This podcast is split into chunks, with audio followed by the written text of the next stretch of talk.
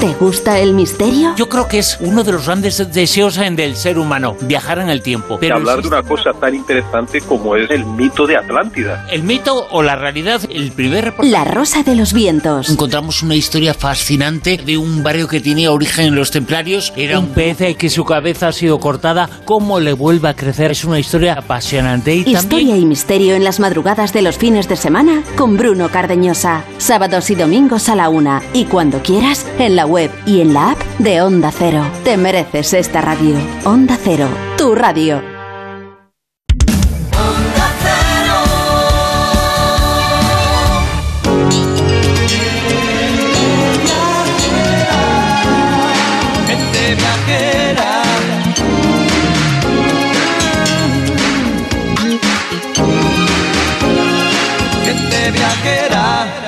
¿Qué tal? Muy buenas tardes, bienvenidos a Gente Viajera. Hoy les mando la postal sonora desde una mina.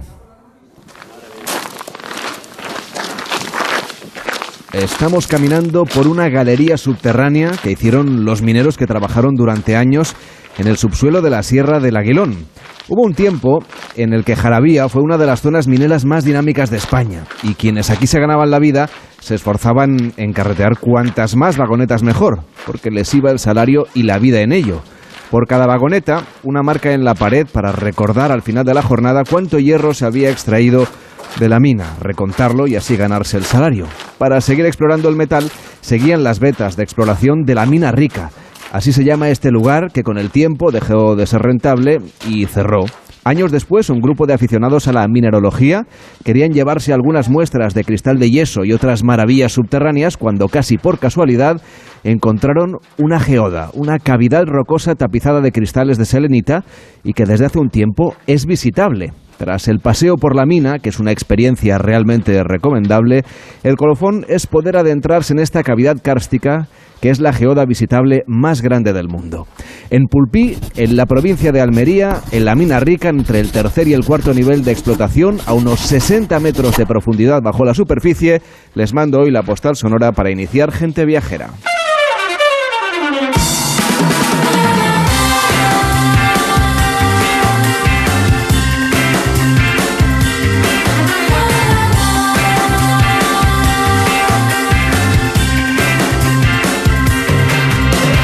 Gente Viajera, sábados y domingos a las 12 del mediodía, con Carlas Lamelo. Efectivamente, a las 12 y 8, a las 11 y 8 en Canarias. Hoy les saludamos de nuevo desde el Valle del Este Golf Resort en Vera, en Almería, celebrando la final de la 19 edición del Circuito Nacional de Golf de Onda Cero, haciendo gente viajera en directo en colaboración con la Diputación de Almería, el Ayuntamiento de Veras, Sabores de Almería, Valle del Este Golf Resort, Costa de Almería y Audi Vera Import. Hola Víctor Herranz, ¿cómo estás? Buenas tardes. Muy buenas tardes, Carles. ¿Te has perdido el golf? Ya no has tenido oportunidad de jugar. La verdad que sí, tengo que aprovechar la próxima vez para practicar un poquillo o al menos empezar. Bueno, desde luego lo que tendrás que hacer primero es eh, aprender un poquito, porque me parece que no eres muy Dicho, en el golf.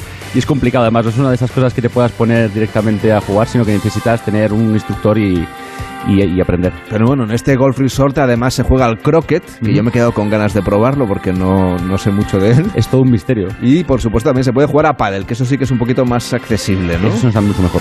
Bueno, pues hoy en Gente Viajera vamos a recorrer Vera en la costa de Almería, que además de playas tiene mucho que ver, tiene patrimonio, tiene historia, tiene tradiciones y por supuesto de eso vamos a hablar con Enrique Domínguez Uceta. Hola Enrique, ¿cómo estás? Buenas tardes. Hola, muy buenas tardes, Carlas. Una partida croquet hubiese estado bien. ¿eh? Bueno, sí, efectivamente es un arcano, es indescifrable. eso te iba a decir que me han dicho que las normas son, vamos, imposibles. Pero bueno, yo creo que para columna vertebral es menos lesivo que, que el golf, que a veces es muy violento. Mucho mejor un paseo por Vera, que estamos ah. aquí a la Vera, nunca mejor dicho. Maravilloso, efectivamente. Esto de recuperar Vera en invierno en lugar de en verano, que en verano. Exacto. Estamos hoy que nos, vamos, nos van a dar el título de guionistas imaginarios. Bueno, haznos un recorrido por, por esta ciudad de Vera, por este municipio de Vera. Que hoy nos acoge y que ha acogido durante todo este fin de semana a los aficionados del golf que han ido ganando los diferentes torneos de golf que se han ido realizando durante toda España a lo largo de este año. Bueno, pues la verdad es que mm, Vera es un placer siempre venir a la costa del Levante de Almería, donde se puede ver cada mañana desde la playa o desde tu habitación del hotel salir el sol sobre el horizonte de un mar Mediterráneo espectacular, en una costa que sigue siendo, yo creo, una de las más remotas y tranquilas de todo el litoral de Almería, por no decir de todo el litoral del Mediterráneo. A mí me gusta el paisaje de Vera, que es una llanura de tierras onduladas y suavemente inclinadas hacia el mar, rodeado por montañas siempre claras, bien dibujadas, contra un cielo limpio y con largas playas de arena frente a un mar de un azul intenso. Por eso Vera es un destino magnífico para unas vacaciones de placer frente al mar y me encanta esta naturaleza que es fuerte, que es seca, donde el agua, mm, bueno, pues cuando llega genera bellos jardines en plantaciones de naranjos y limoneros, en los palmerales y en los huertos. Tienen siempre un clima estupendo y no hay duda de que mm, atesoran uno de los mejores climas de Europa. Doy fe de lo que cuenta Enrique porque esta mañana, eso de las 7 menos cuarto más o menos ha salido el sol y, bueno, estaba el cielo naranja por detrás de estas montañas que se pueden ver ahora mientras están jugando todavía al golf algunos de los aficionados en un lugar, Vera, que además tiene mucha historia, Enrique. Bueno, sí, Vera es uno de esos sitios que han estado poblados desde la antigüedad. Hay restos de hace 6.000 años, desde el neolítico, con elementos de la edad del cobre, de la cultura de los millares y de la edad del bronce en el Argar, porque mm, en aquel tiempo ya se buscaban los minerales de la zona, eran muy aprovechados, eran muy cotizados y fueron tierras pobladas también por romanos, por musulmanes, conquistadas por los cristianos en el siglo XV. Fue el propio Fernando el Católico quien eh, llegó aquí en 1488 acometiendo el final de la conquista del reino de Granada, pero lo que ha caracterizado a Vera yo creo que ha sido siempre su modestia, la dificultad de vivir en una tierra muy austera, donde la única industria era la elaboración del esparto. Luego con los cristianos siguió siendo pobre a pesar de ser ciudad de realengo, dependía directamente de la corona y hay un acontecimiento trágico en su historia que fue la destrucción de la ciudad por un terremoto. Fue en 1518, una destrucción total, tan fuerte que se abandonó la antigua ciudad para hacer una ciudad nueva junto a la anterior, de nueva planta, una planta cuadrada, rodeada por una muralla con varias torres, con dos puertas y una iglesia fortaleza, sobria y muy fuerte. Eh, era fortaleza por fuera y templo gótico en su interior, con bóvedas de crucería.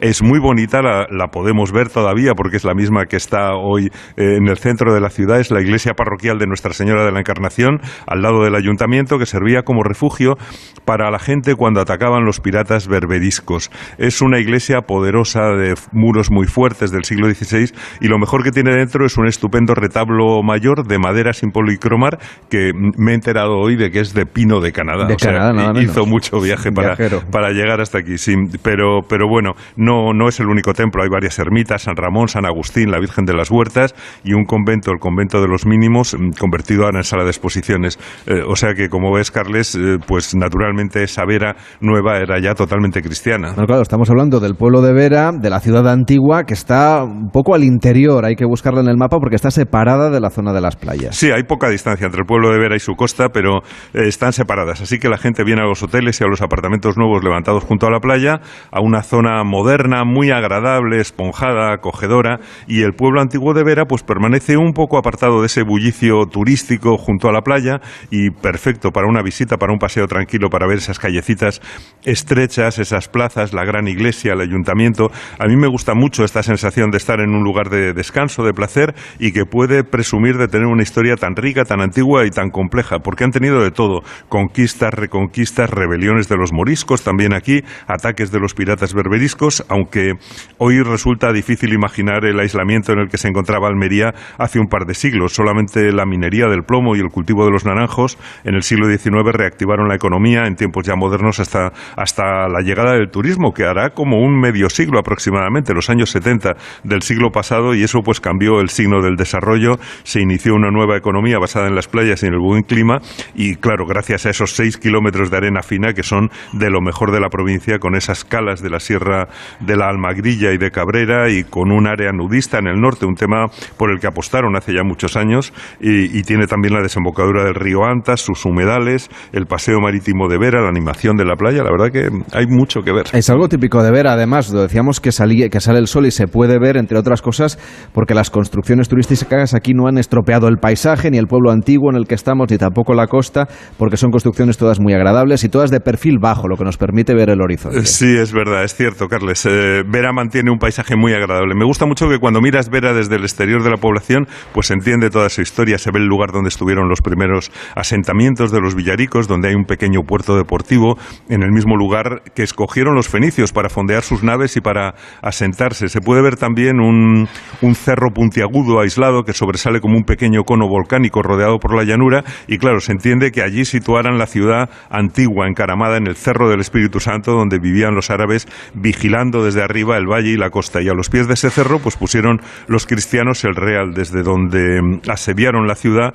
que terminaron conquistando, claro, y por eso se entiende que después de ese terremoto de 1518 que destruyó por completo la vieja ciudad, pues la nueva se construyera junto al cerro, pero ya en el llano. Y también se ve cómo las urbanizaciones se han levantado a lo largo de la playa con ese perfil bajo que tú decías en grandes alturas, sin alterar la escala del paisaje, pero también muy cómodas para acceder a las playas y para disfrutar de la costa con, con amplitud, con grandes espacios. Así que si usted tiene previsto venir a Vera, pues no deje de acercarse al municipio, no se quede solamente en las playas, ¿no? que la gente venga a ver el pueblo. A pasear por el pueblo antiguo de Vera para ver ese gran edificio palaciego del ayuntamiento, asomado a la plaza, eh, una plaza que está llena de vida, con su fuente, con esos árboles tallados como sombrillas cilíndricas y que nadie deje de visitar el interesantísimo museo etnológico que hay en los bajos del ayuntamiento. Es un museo muy original porque aparte de contar la historia de Vera, guarda la memoria de la manera en que se vivía antiguamente, de ese trabajo del esparto y de la pleita, y también guarda la historia, por cierto, del inventor de la guitarra moderna que usan los flamencos y los guitarristas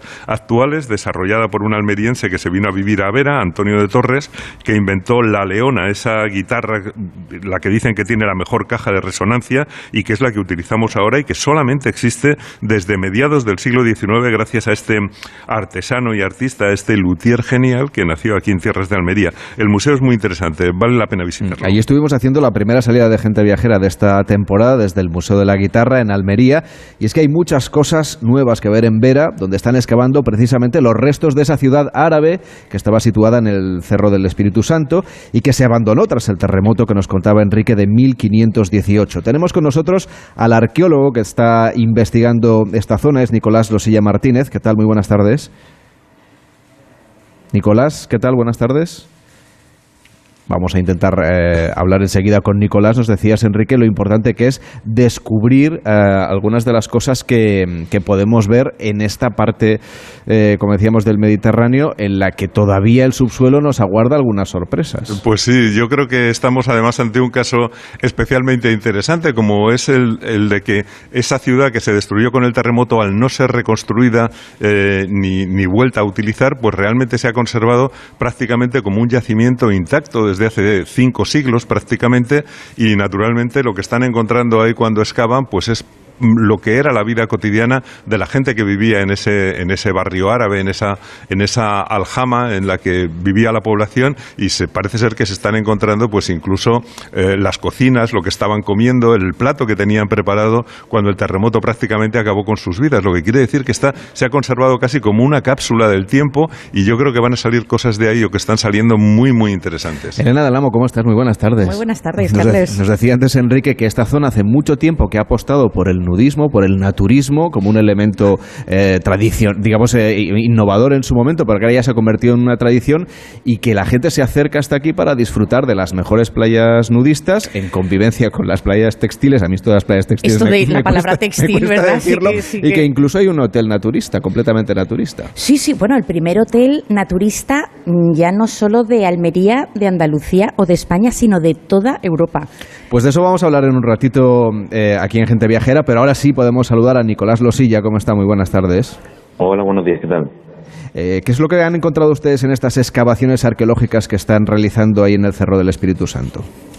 Bueno, pues llevamos ya dos años interviniendo el cerro y lo que hemos eh, lo que hemos sacado, por así decirlo, era algo que ya sabíamos, que era que ahí estaba la antigua ciudad medieval de Baira, desde el siglo X hasta el siglo XV. Y bueno, el- la verdad es que sabiendo que había una ciudad, cada vez nos estamos sorprendiendo más porque eh, hemos sacado dos eh, grandes estructuras arquitectónicas, podríamos decirle como casas por ahora, pero aún la hipótesis son un poco recientes, y lo que viene siendo la alcazaba que coronaba el cerro, o sea, la parte defensiva y administrativa del mismo. Bueno, estábamos comentando precisamente que, realmente nada se ha tocado desde que se produjo aquel terremoto prácticamente allí y que se están encontrando cosas muy interesantes incluso de la vida cotidiana. Efectivamente, eh, lo que se ha realizado allí ha sido anterior a nosotros un pequeño paseo para subir arriba, pero nosotros estamos interviniendo arqueológicamente con, con la metodología, metodología científica por primera vez en el cerro. Y en cuanto al resto del día a día, pues sí, están saliendo eh, pues sobre todo el tema de alimentos, el tema de, las zonas de, producción, las zonas de, de, cocción. Es decir, estamos como llegando a una casa que se paró en seco por ese gran terremoto de 1518 y estamos viendo cuál fue el último minuto, el último segundo de toda una ciudad. O sea, que se detuvo prácticamente en el tiempo. ¿Cómo era la vida? ¿Qué es lo que han descubierto ustedes de cómo vivía la gente que habitaba estas tierras pues eh, en aquella época? Pues eh, es una pregunta un poco compleja porque en 1518 ya habían pasado 30 años de la conquista cristiana, entonces encontramos una mezcla donde los edificios, donde las calles, lo que era perenne es puramente islámico, pero los materiales que encontramos dentro, la cerámica que viene de todas partes de, la península, los, restos óseos, que ahí aparece cerdo, porque bueno, los cristianos sí lo consumen, pero los islámicos no, eh, y metales y vidrios que ya son plenamente cristianos. Entonces estamos viendo un mix de han dejado esto en la, antigua población y ahora está apareciendo lo de los nuevos, lo de los nuevos conquistadores. Bueno, ¿cuánto, ¿cuánto cree que pueden durar esos trabajos de, excavación? ¿Son incipientes o es probable que, tengan una fecha próxima de finalización? Bueno, eh, excavar todo un cerro es una tarea un poco inabarcable. Entonces, nuestra intervención consiste es un PGI, un Plan General de Investigación. Hace seis años ya hemos consumido el primero. Entonces, lo que estamos haciendo es progresivamente ampliando dichos sondeos. Tenemos un total de cuatro y el porcentaje no sabría decirte, pero bueno, la cosa es intervenir todo lo que sea, seamos capaces en estos futuros cinco años y sobre todo lo más importante ya no es solamente secarlo, sino restaurarlo, consolidarlo y musealizarlo para que se pueda ver. Entonces a lo mejor menos es más, eh, intervenir lo poco que se puede intervenir, pero siempre dejando lo que se, si ha aguantado eh, seis, siete siglos, que aguante otros cinco o seis sin ningún problema, aunque esté al aire libre. Bueno, actualmente me parece que se puede subir hasta la parte de arriba del, cerro donde hay una ermita, pero lo interesante sería poder abrir esas excavaciones para que las visiten también quien, quien llegue a esta vera. ¿Hay alguna previsión de fechas para esto? Eh, bueno, claro, la musealización general de que eso es un cerro, está abierto, se puede visitar siempre que se quiera. Se puede ir más arriba incluso de la ermita, porque la ermita, digamos que está a mitad del cerro, eh, está el Cristo de Sagrado Corazón en lo alto y ya donde tiene una vista maravillosa. Pero para ver los, yacimientos, los sondeos eh, guiados, eh, se puede visitar el tercer sábado de cada mes a las 10 de la mañana, que hago una visita guiada, donde explico la historia y lo que hemos ido sacando poquito a poco. Y ya con la idea de, como me preguntas, de dejarlo abierto, de que cualquier visitante pueda cuando visitarlo cuando pueda, pues eso ya tendría que ser al final de la intervención. Pues le agradecemos muchísimo que haya estado hoy con nosotros, Nicolás Losilla Martínez, que tenga mucho éxito con esas excavaciones y cuando se pueda visitar, pues será un honor que también se acerque toda la gente viajera que nos escucha. Muy buenas tardes. Muchas gracias. Gracias, Enrique, por este recorrido por Vera. Bueno, ahí sabemos que en el futuro también tendremos cosas nuevas que ver cuando vengamos. Desde luego, pues la verdad es que siempre vale la pena acercarse a los sitios y volver a ellos, pero ahora nos vamos a hacer un poco de submarinismo en la localidad de Níjar, del Parque Natural del Cabo de Gata, en Almería. Allí se encuentran algunos de los mejores fondos marinos del mundo. Para quienes se animen a bucear en sus aguas, pues allí podrán disfrutar del barco hundido de punta baja, un pecio que aunque está en una inmersión difícil de 40 metros de profundidad, pues siempre merece la pena si usted tiene experiencia en esto del submarinismo. Sin embargo, también se pueden hacer otras inmersiones, algo más accesibles, más fáciles e igual de impresionantes para el ojo humano, Víctor asociaciones y centros de buceo pues pongan a disposición de los viajeros todo tipo de recursos materiales, así como ese personal cualificado para el desarrollo de las actividades, porque recordemos que el buceo es un deporte que hay que tomarse muy en serio, requiere de mucha técnica, pero es una manera excelente de conocer los fondos y la riqueza del destino Costa de Almería, un recurso turístico que, bueno, que es amplio pues para todos los tipos de buceadores, desde los más experimentados hasta los que se acaban de iniciar. Son muchas las opciones y los clubes que desde San José Níjar pues instruyen a los nuevos y también a los veteranos buceadores que quieren disfrutar de estos fondos maravillosos. Así es, y es que la calidad, visibilidad y variedad marina que encontramos en sus aguas pues es única en Europa. Y desde luego pueden ustedes hacer actividades como el bautismo, excursiones donde los centros de buceo de la provincia pues les ofrecen experiencias como inmersiones temáticas centradas en la divulgación del medio marino, biología, geología, así como otras actividades relacionadas en el mar, por ejemplo con el kayak, con el kitesurf, con el windsurf y por eso nos acompaña la regatista veratense Adelaida Marquín Roca. ¿Cómo están? Muy buenas tardes. Hola, muy buenas tardes. Que se proclamó subcampeona de la Copa de la Fórmula Kite Spain Series, disputada en Formentera, en Baleares, una modalidad deportiva pues que estará presente en los Juegos Olímpicos de París 2024. ¿Cómo es exactamente esta modalidad? Pues es, es una modalidad que va con, con una tabla y una cometa eh, y la tabla va por encima del agua. Entonces, eh, consiste en hacer regatas, o sea, el que llega antes gana y, vamos a una velocidad muy alta. Es como, digamos, la Fórmula 1 de, de, de, los barcos. Oye, cuéntanos cómo son las condiciones y particularidades de este entorno maravilloso de la costa de Almería para la práctica de, este tipo de deportes. Pues son espectaculares porque tenemos viento desde 5 nudos, o sea, una brisita que puedes estar en la playa tomando el sol, a, a 25 nudos, que ya muchísimo viento. Y vamos, para la práctica de este deporte es, es muy, muy buena. ¿Y viene mucha gente a practicar este deporte o es una cosa, digamos, minoritaria? Es un deporte que cada vez se va practicando más, eh, sobre todo en la modalidad de freestyle y en la modalidad que yo hago, que es de race, pues cada vez van habiendo más, más personas que lo, van, que lo van realizando. ¿Y qué tiene la costa de Almería que sea especialmente adecuada para practicar este deporte? Que tiene muchas condiciones muy variables, o sea que mm, puedes tener desde viento fuerte a viento flojo. Al final cuando vas a una competición... Eh, te puede venir un día muy fuerte, viento muy fuerte o día de viento muy flojo. Entonces podemos necesitamos eh, poder entrenar ese, esa, esa, todos los tipos de, viento que hay. Y en Almería eh, los tenemos. La verdad que durante todo el año, bueno, pues eh, la costa de Almería tienes una diversidad única, ¿no? De historia, cultura, gastronomía, cine. ¿Cuál es la Almería que a ti más te gusta? Hombre, la que más me gusta es la, la parte del mar, todo el tema de la vela ligera que, puedo desarrollar aquí en Vera me, es la que más me gusta. Imagino que habrá que entrenarse también fuera del agua, ¿no? Para practicar este deporte. Claro. Por aquí salís a correr en bicicleta, que hay un poco de todo, en cuanto a deporte se refiere. Sí, tiene desde la montaña hasta la playa en, muy poco espacio, o sea que si quiero salir a correr hacia una, en una montaña, pues puedo hacerlo. Si necesito hacer bici eh, de carretera también, o sea, lo puedo hacer todo. ¿Y mientras sales a practicar estos deportes, te cruzas con viajeros, con viajeros deportistas? Claro, muchísimo. Estás notando, ¿no? Que Almería cada vez está mejor posicionada como provincia para la práctica deportiva. Sí, cada vez más, cada vez voy encontrándome más compañeros de, deporte, o sea que eso me alegra mucho porque, bueno, al principio era yo prácticamente, no había mucha gente y ahora cada vez tenemos más. ¿Y cómo te preparas para los Juegos Olímpicos? Trabajando duro, porque necesito entrenar muchísimo, tanto físico como técnicamente, táctica, o sea que tengo que, trabajar muchísimo.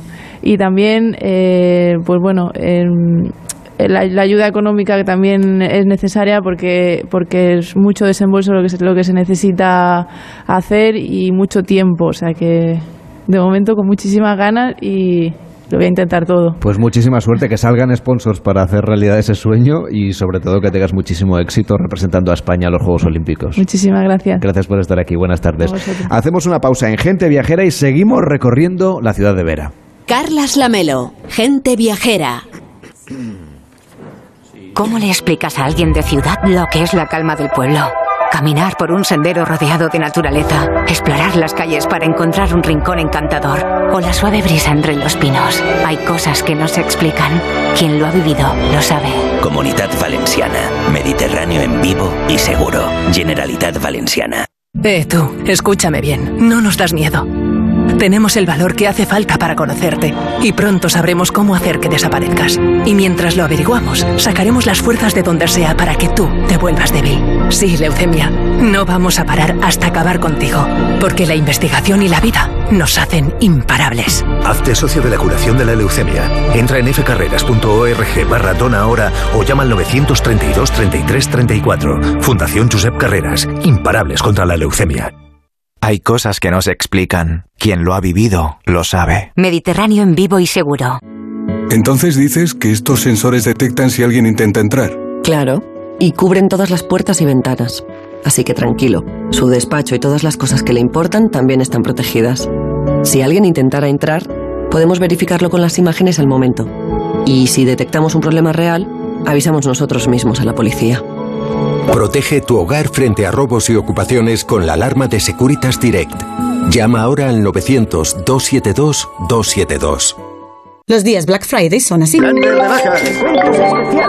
Con Costa son así. Reserva tu crucero Costa con los increíbles precios Black Friday desde 299 euros por persona hasta el 2 de diciembre. Cuota de servicio no incluida. Info en costacruceros.es con tu agencia de viajes. Costa. ¿Nervioso? ¿Desanimado? Tranquilo. Ansiomed con triptófano y vitamina B6 contribuye al funcionamiento normal del sistema nervioso. Y ahora también Ansiomed Noche. Consulte a su farmacéutico o dietista. Le das un móvil a tu hijo o a tu hija y ya. Y ya puede sufrir ciberacoso. Y ya puede hablar con desconocidos y ya puede compartir información personal y privada. Un móvil es más que un móvil. Descarga la guía que no viene con el móvil de la Agencia Española de Protección de Datos y UNICEF para enseñar a tu hijo o a tu hija a hacer un buen uso de él. Con la colaboración de Fundación A3 Media. ¿Estás preocupado por tu colesterol? Toma Citesterol. Una cápsula al día de Citesterol con berberis ayuda a mantener los niveles normales de colesterol. Recuerda, Citesterol. Consulta a tu farmacéutico o dietista. Rumbeando voy,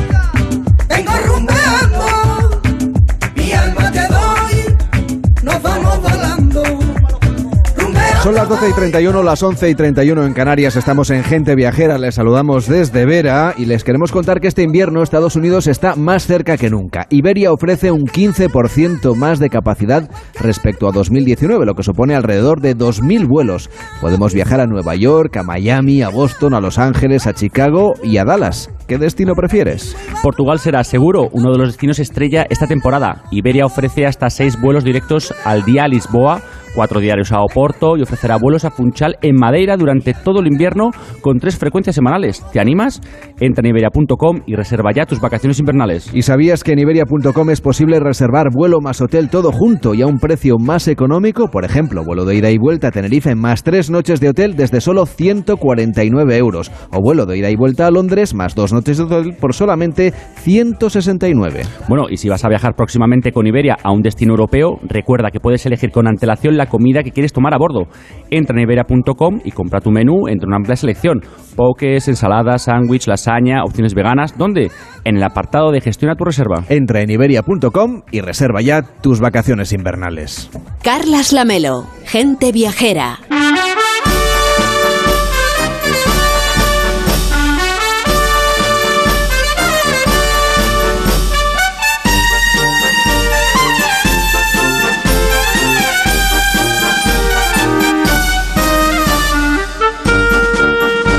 ¿Quién no ha escuchado hablar o oído hablar de las playas de Vera, de ese paraíso para quienes quieren disfrutarlas de forma más natural, por ejemplo, desnudos bajo el sol? ¿Quién no ha soñado alguna vez con recorrer la naturaleza de esta localidad dando un paseo a lo largo de la costa, a pie, en bicicleta o a lomos de un caballo? O, por qué no, a bordo de un tren turístico. Imaginen todo cuanto quieran, hagan los planes de escapada que ustedes deseen y vengan en cualquier época del año porque aquí dicen que tienen más sol que ninguna otra parte. Alfonso García, primer teniente de alcalde y concejal de deportes del Ayuntamiento de Vera. ¿Cómo está? Muy buenas tardes. Hola, muy buenas tardes. Hablábamos antes de esta disciplina eh, en el mar, eh, como concejal de deportes, que están posicionando muchísimo esta zona como para la práctica deportiva vinculada al turismo. Eh, no sé, ¿qué, ¿qué, es lo que están preparando para atraer cada vez más viajeros deportistas? Por ejemplo, los que han participado en este torneo de golf de Onda Cero. Pues mira, nosotros desde hace ya bastante tiempo venimos organizando una serie de eventos pues que ya van alcanzando un nivel muy grande, vienen personas a participar pues de toda, de toda España, incluso fuera de España, y bueno, y se dan cuenta de que aquí en Vera pues se puede disfrutar, se puede, se puede practicar ese deporte pues mucho más de lo que lo suelen hacer o lo pueden hacer en sus sitios de origen, ¿no? Como hemos dicho y como, como has dicho, en Vera nace el sol en Andalucía, aquí es donde más horas podemos disfrutar de él de todo, en todo el año y bueno, pues eso hace que sea la base fundamental para junto con nuestras infraestructuras, con toda nuestra rica gastronomía, pues que esa persona además que le gusta su deporte, pues pueda realizarlo cada vez que quiere. Dicen aquí que Vera es un destino donde los planes no tienen fin, así que podemos hacer de todo, ¿no? Sí, aquí la verdad que, eh, bueno, pues con la tranquilidad, con la cercanía que tenemos todo, eh, pues podemos trabajar, podemos también tener tiempo suficiente para poder practicar nuestro deporte, eh, estar en contacto con la naturaleza, salir a comer, disfrutar de la vida, de pues todo, todos los 365 días del año. Hace un rato con Enrique Domínguez Uceta hemos hecho un recorrido por Vera, por su historia, por sus rincones, pero ¿cuáles son los lugares que usted recomendaría al viajero que se acerque por primera vez al municipio? Pues bueno, yo eh, lo que primero recomiendo, por supuesto, y lo que más, lo que la gente más conoce, pues son sus playas, ¿no? El único arenal de más de 7 kilómetros que hay en la provincia de Almería. Eh, también pues, podemos disfrutar muy cerca de un humedal que podemos ver los flamencos y numerosas especies, muchas de ellas en peligro de extinción, pues de muy, muy cerca. Y también, pues, en el casco histórico en nuestro municipio podemos disfrutar de una iglesia renacentista eh, del siglo XVI, que es también un BIC. Podemos disfrutar de una riquísima gastronomía.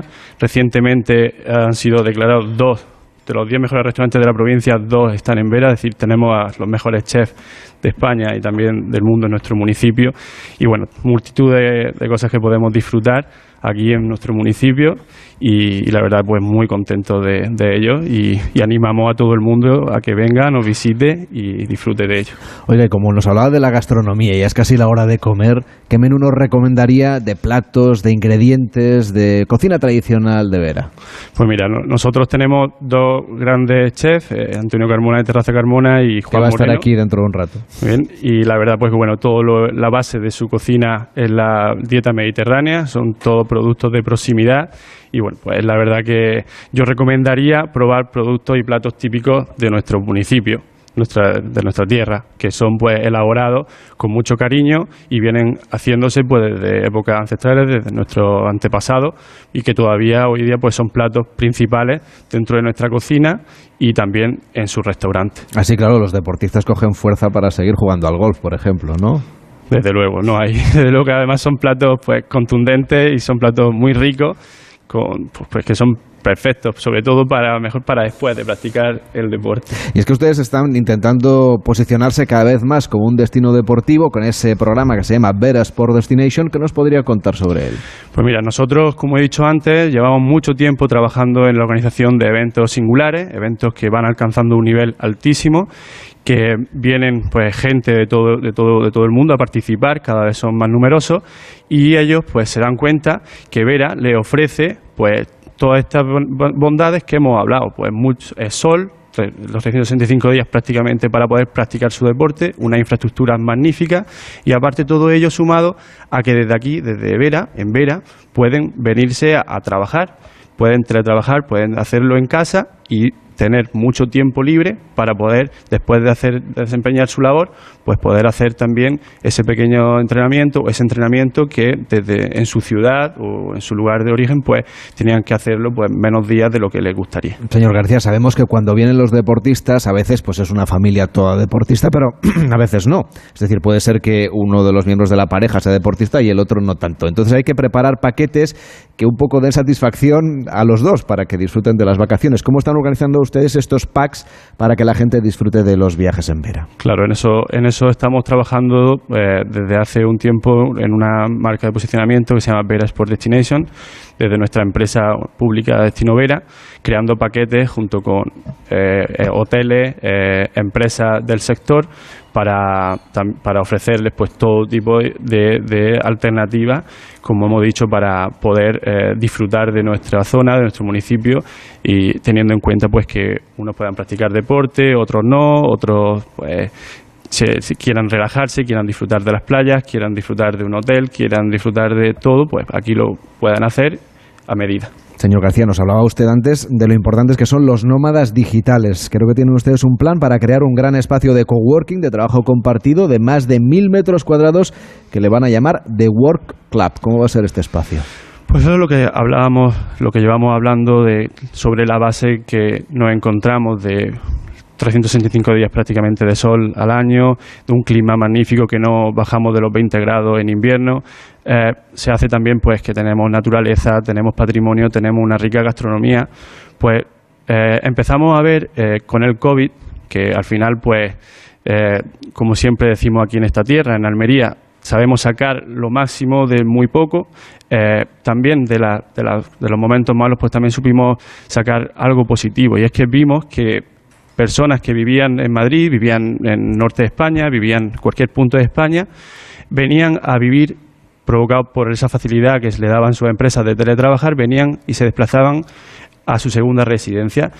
Y empezamos a notar cómo en los eventos o en los clubes deportivos empezaban a apuntarse a esas actividades empezaban, y, e íbamos y les preguntábamos dónde venís. Pues mira, hemos venido a teletrabajar y vimos esa oportunidad de posicionarnos y creo que fuimos pioneros, nadie antes en España y así tuvo muchísima difusión y tuvo muchísimo, eh, bueno, pues se hicieron eco en muchos medios a nivel nacional e internacional de posicionarnos como ciudad de teletrabajo, poder venir aquí. Eh, el que le, guste el deporte, el que le guste la gastronomía, el que le guste simplemente relajarse, poder hacerlo, además de poder también trabajar desde, desde su segunda residencia o desde su nueva, desde nueva casa. Y ahora que se acerca la Navidad, cuéntenos cómo la preparan aquí en Vera. Pues la verdad con mucha intensidad. Aquí también nos gusta, eh, no, tenemos ese objetivo también de posicionarnos como destino, ¿no? De, esa alternativa navideña donde poder disfrutar de, esas luces, de esa también de esa gastronomía que hemos hablado tanto y de todas las ventajas de todo el buen clima que también ofrece en Navidad, pues con mucha intensidad, con muchos progresos, con muchos proyectos, con muchos programas navideños, con muchos eventos, para que bueno, pues todos también disfruten de esa Navidad que se vende tanto en Vigo, en otras ciudades en Madrid, también aquí en Vera, pues tenemos una iluminación maravillosa que también es referente en toda la provincia, viene muchísima gente de toda la provincia a ver nuestro centro casco histórico, eh, todas las calles que alrededor pues se iluminan de forma preciosa. Y desde luego en calendario, además de la Navidad, tienen ustedes dos fechas muy señaladas que sí que son más propias de Vera, como es el gran desfile de moros y cristianos que será en junio y la feria de septiembre. ¿Cómo son estos dos acontecimientos? Bueno, pues la verdad que Moro y Cristianos pues un desfile que se viene celebrando desde 2014, está cada vez cogiendo mucha más relevancia en nuestro municipio, convirtiéndose en una de las principales fiestas del pueblo eh, casi en la última en el último año casi mil participantes y bueno pues eh, otro atractivo más para que gente de fuera gente que viene a disfrutar de nuestro municipio pues que tenga otra alternativa más para, para vivir para vivirla y disfrutar de, nuestro pueblo y también bueno la feria nuestras fiestas patronales que son pues el, pues, como ha dicho la fiesta de San Clofá y el 10 de, junio también nuestra fiesta en honor a nuestra patrona la Virgen de las Angustias pues también son fiestas en nuestro municipio en nuestro, en nuestro pueblo se engalana. Todo el mundo saca lo mejor de sí, nuestros restaurantes, nuestros bares, nuestros, todos nuestros vecinos, pues se preparan para eso, para disfrutarlo y para recibir sobre todo, como verá, un pueblo que abre sus puertas, abre su corazón a todo el que viene de fuera, pues también recibir a todos nuestros visitantes y ofrecerles todo lo mejor en los días grandes de nuestra fiesta, de nuestro, de nuestro pueblo. Alfonso García, primer teniente de alcalde y concejal de deportes del Ayuntamiento de Vera, gracias por acogernos, por acoger esta decimonovena edición del Circuito Nacional de Golf de Onda Cero y que vaya muy bien, muy buenas tardes. Muchísimas gracias. Hacemos una pausa en Gente Viajera y nos echamos a la mar. En Onda Cero, Gente Viajera, Carlas Lamelo. Sonora. Historias originales en audio para quienes aman el entretenimiento. Me llamo Nuri Ulloa. Quise ser directora de cine desde que vi una película de los hermanos Mars con mi padre. Esta tarde tengo reunión con Ginés del Santo. Va a producir mi primer largometraje. Es una comedia romántica, o sea que no vale nada. A tres días de empezar la película, solo puedo decir una cosa. Estoy deseando que se acabe. ¡Ay, va la hostia! ¿Y entonces para qué preguntas? No da igual la hostia, no está escrito, ¿eh? Pero suena bien, ¿no? Dar o no la talla. Descarga la aplicación de Sonora en tu móvil y disfruta de grandes producciones en audio por solo 4,99 al mes. Tienes 15 días de suscripción gratis. Sonora, películas, series y documentales para la gente que escucha. ¿Crees que el lujo suena así? Para muchas personas, el lujo es comer hoy legumbres y mañana pescado. Un bocata en la mochila. Comer adecuadamente. Desde el 25 de noviembre, colabora en la gran recogida de los bancos de alimentos. Dona en tu supermercado o en granrecogidadealimentos.org. Comer no puede ser un lujo. María, ya traigo la cesta a la empresa. Trae para acá, a ver qué viene. Mira, mira. Mm, ron fuera, peladilla fuera, que no las quiere nadie, no sé para qué hay. Champán. ¿Pero qué buscas? ¿Dónde está? Pues está haciendo todo. ¡Ay, señor, señor, que aquí está! Ni peladilla ni turrón. Tujamondirecto.com 984 1028 tujamondirecto.com Ahora sí que es Navidad. Si eres profesor o centro educativo, prepara tu proyecto para la segunda edición de los premios Mentes AMI, con esas iniciativas que fomentan el pensamiento crítico de tus alumnos, que impulsan su creatividad audiovisual responsable o que promueven los valores y la convivencia. Encuentra toda la información en mentesami.org. Queremos reconocer tu labor para que los más jóvenes desarrollen habilidades en alfabetización mediática e informacional. Fundación A3 Media. Hagamos juntos una sociedad más crítica y libre. Entonces dices que estos sensores detectan si alguien intenta entrar. Claro, y cubren todas las puertas y ventanas. Así que tranquilo, su despacho y todas las cosas que le importan también están protegidas. Si alguien intentara entrar, podemos verificarlo con las imágenes al momento. Y si detectamos un problema real, avisamos nosotros mismos a la policía. Protege tu hogar frente a robos y ocupaciones con la alarma de Securitas Direct. Llama ahora al 900-272-272. Los días Black Friday son así. Con Costa son así. Reserva tu crucero Costa con los increíbles precios Black Friday desde 299 euros por persona hasta el 2 de diciembre. Cuota de servicio no incluida. Info en costacruceros.es junto a agencia de viajes. Costa.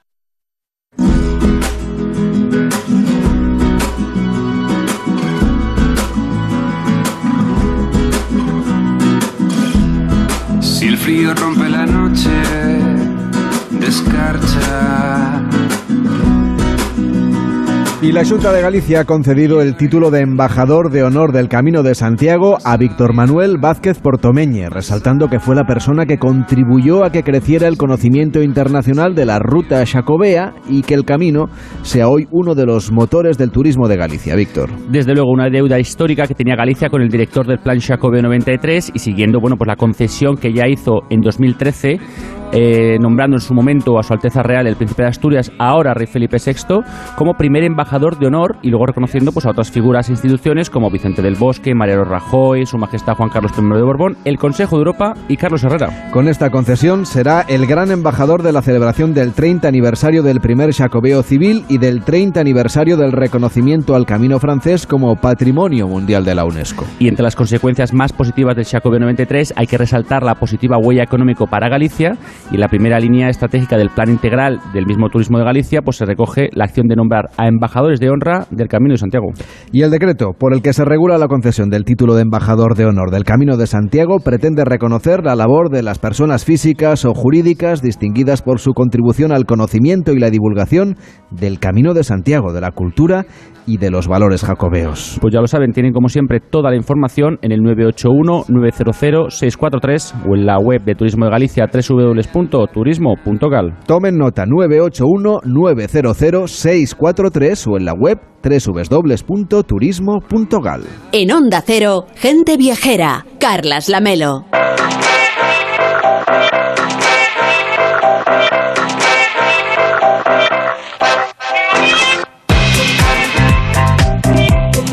Cuando faltan 12 minutos para que sea la una, serán las 12 en Canarias. Seguimos en Vera, en el Hotel Valle del Este, en este torneo de golf de Onda Cero, pero estamos también muy pegados a muchos puertos donde la práctica de la náutica recreativa es otro punto fuerte de la oferta turística de la costa de Almería.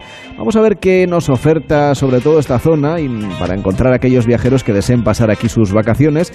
Y Eva Miquel les ha hecho un buen listado de buenas propuestas. Hola Eva, ¿cómo estás? Buenas tardes. ¿Qué tal? Buenas tardes, Carlas. Pues eh, sí, porque la oferta de puertos deportivos y la oferta náutica en general en la provincia de Almería pues es muy interesante. Vamos a empezar por el Club de Mar de Almería, si te parece, que es una concesión estatal que tiene categoría de club náutico que cuenta con 300 amarres y hasta 15 metros de eslora. Afrontan ya su tercera concesión y en el año 24 van a cumplir 75 años de vida en los que han ido consolidando pues muchas actividades para todo tipo de público, muchas regatas vinculadas a los campeonatos de Andalucía y de España y la más emblemática, la Ruta del Coral, que este pasado agosto celebraron la decimoquinta edición, donde la costa de Almería se ha situado como un enclave privilegiado para la práctica de la náutica recreativa y se ha fortalecido como punto estratégico para todo tipo de turismo, además de ser una prueba puntuable para el Campeonato de Andalucía. Y una vez más, pues las condiciones climáticas influyen mucho a la hora de alargar todo el año la práctica de la náutica, con lo que las regatas son permanentes a lo largo de todos los meses, donde además los más jóvenes acuden a clases de vela, integrándose en la vida náutica de una manera muy natural y como extensión de las actividades que se practican al aire libre. Hay una escuela de vela en la misma ciudad de Almería que cuenta con todas las especialidades de vela ligera. Y encontramos también pues público transeúnte, es decir, aquellos eh, barcos a vela y o a motor que hacen travesías a lo largo de la costa y deciden establecerse unos días en el puerto para conocer pues más a fondo esta zona, aunque las esloras de mayor tamaño, todo hay que decir, se suelen dirigir al Merimar y Aguadulce, otros dos puntos estratégicos con sendas marinas deportivas. Pero además, Eva, hay puertos repartidos por toda la costa almeriense, donde, claro, cada uno en función de dónde se establezca, pues luego encontrará una oferta también muy diversa. Pues así es, y es que la Junta de Andalucía, a través de la Agencia de Puertos de Andalucía, cuenta con puertos de gestión directa, algo que no es muy frecuente, ya que como nuestros oyentes ya van conociendo, la gran mayoría de instalaciones náuticas suelen ser concesiones, bien autonómicas o bien estatales, que dependen de la autoridad portuaria perteneciente a la red de puertos del Estado. Pero en este caso, en el de los puertos autonómicos de gestión directa, encontramos puertos deportivos como el de Adra, donde la tradición marinera se remonta a 1911, donde encontramos 52 embarcaciones pesqueras que faenan en la zona de Alborán y Marruecos y donde encontramos además atraques desde 6 metros de eslora hasta 25. Y el puerto de Roquetas, que también cuenta con una amplia zona pesquera, eh, pero nos ofrecen también unas instalaciones náutico-deportivas remodeladas recientemente, ubicadas en el mismo centro del recinto portuario, sobre un antiguo muelle pesquero en desuso, y cuentan con unos servicios modernos y confortables. Hay un club náutico con oferta para las embarcaciones deportivas y para transeúntes que desean conocer a fondo la costa o hacer buceo en las aguas maravillosas del Cabo de Gata. Muy cerca, además, encontramos Aguadulce, otro puerto deportivo dotado también con todo tipo de servicios. Y ya que estamos ahora en el Valle del Este, acércanos si te parece, ¿no? Las instalaciones más próximas que tenemos por aquí. Pues mira, Carlas, porque siguiendo con los puertos de gestión directa de la APA, encontramos el puerto de Garrucha, muy cerquita de aquí.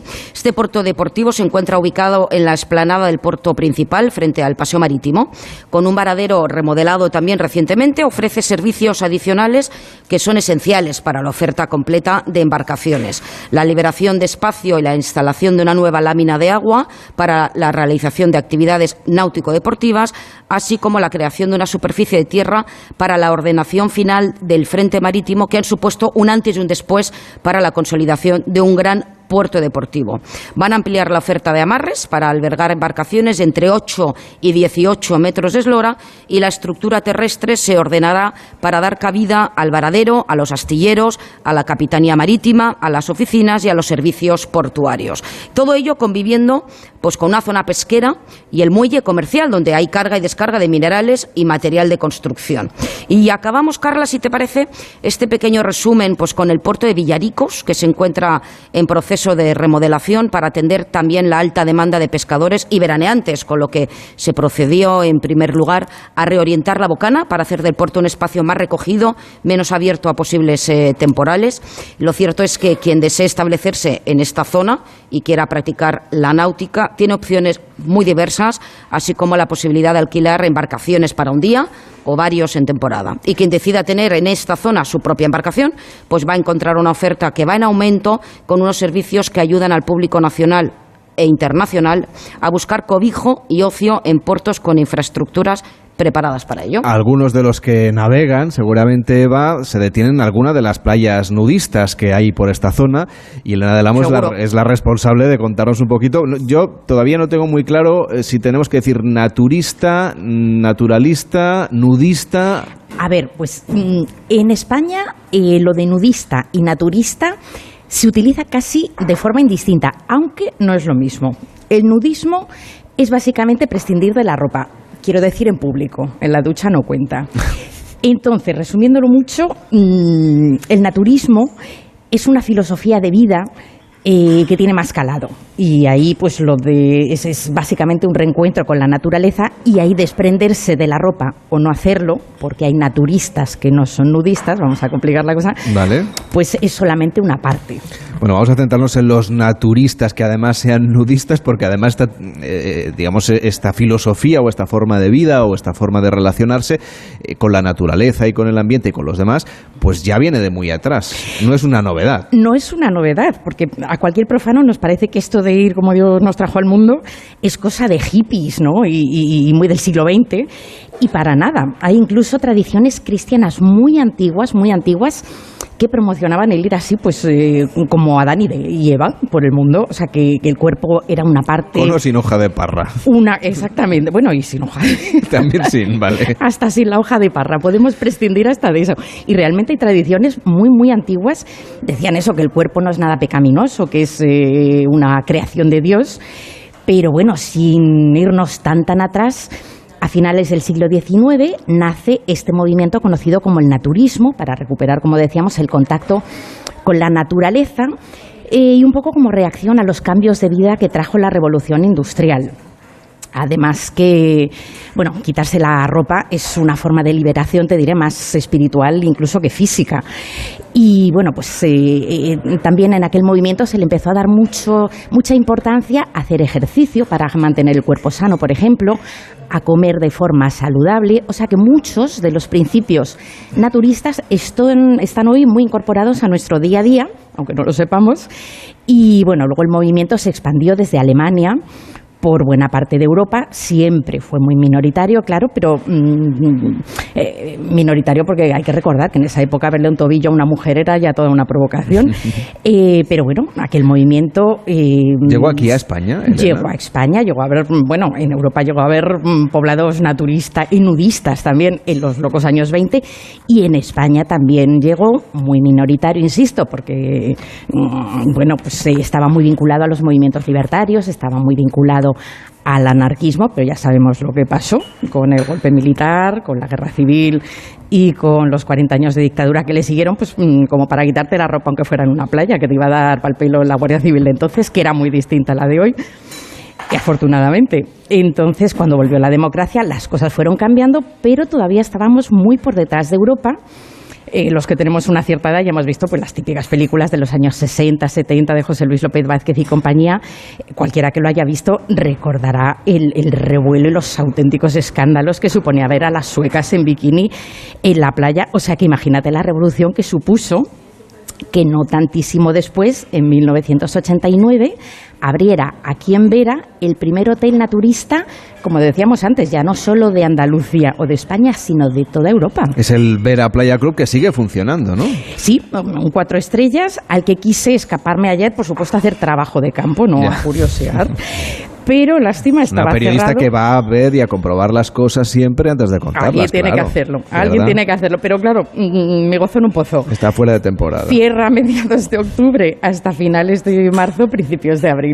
Bueno, será por lo que decíamos antes, ¿no? De que hay que... Es verdad que aquí tiene mucho sol y un clima estupendo, pero um, a estas alturas del año una chaquetita a veces también hace falta. Sí que hace falta, sí. Eh, pero bueno, mm, de estar abierto el hotel, seguramente que ahora irían vestidos, porque por lo que he ido indagando, lo de ir desnudo se hace con sentido. Vamos, cuando hace calor y no necesitas ropa. Los naturistas, precisamente por esa filosofía de vida de respeto a la naturaleza que hablamos ahora, pues cu- cuando hace frío se tapan como todo el mundo y mucho, precisamente para tirar lo menos posible de la calefacción. O sea que no se trata de ir desnudos a toda costa, es más pues es una filosofía, una aceptación del cuerpo, de quitarse encima complejos, prejuicios y además en este hotel, en el Vera Playa Club, eh, solo es obligatorio, por lo que me contaba una persona que trabaja allí, que solo es obligatorio ir desnudo, eso sí, obligatorio, en la zona de la piscina durante el día.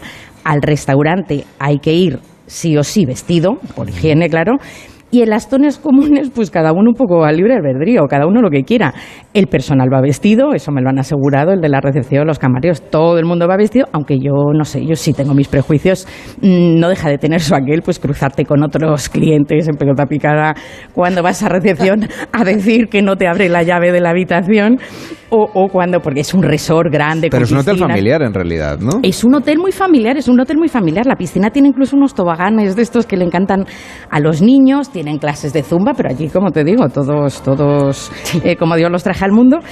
Pero eso, me contaban que vienen muchas familias, pues de Alemania, de Bélgica, de muchos países de Europa, y, pero también grupos de amigos como a cualquier otro hotel. Pues luego nos sigues contando, después de las noticias, qué otros productos de naturalismo y de naturismo turístico hay en esta zona hasta ahora mismo. Claro que sí. Llegan las noticias a Onda Cero y luego seguimos viajando en Gente Viajera. Carlas Lamelo, Gente Viajera.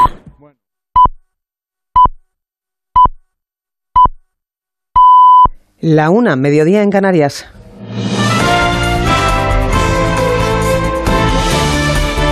Noticias en Onda Cero. Buenas tardes. La primera ministra italiana Giorgia Meloni ha comunicado este domingo que su gabinete está listo para ayudar en la isla napolitana de Ischia tras el corrimiento de tierras que ha causado la muerte de una mujer, una docena de desaparecidos y heridas a otra decena de personas, además de 130 desplazados. Meloni convocaba en las últimas horas un Consejo de Ministros extraordinario donde tenía previsto estudiar la declaración de estado de emergencia en la zona.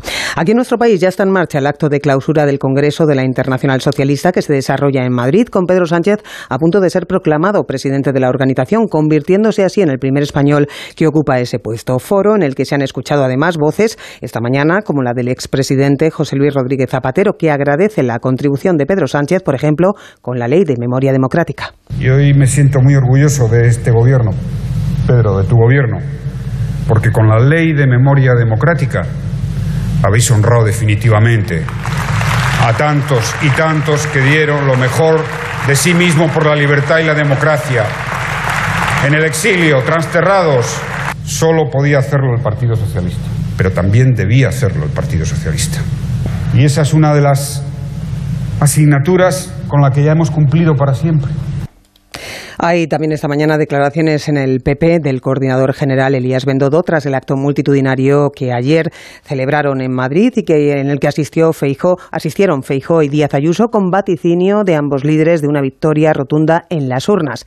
En Segovia, Elías Bendodo ha asegurado que los comicios municipales serán la antesala de la salida definitiva del gobierno de Pedro Sánchez. Las elecciones municipales que tenemos dentro de seis meses, sin duda, van a ser la antesala de una victoria del Partido Popular en las elecciones generales. Esas elecciones municipales son las que van a señalarle a Pedro Sánchez el camino, la puerta de salida de la Moncloa.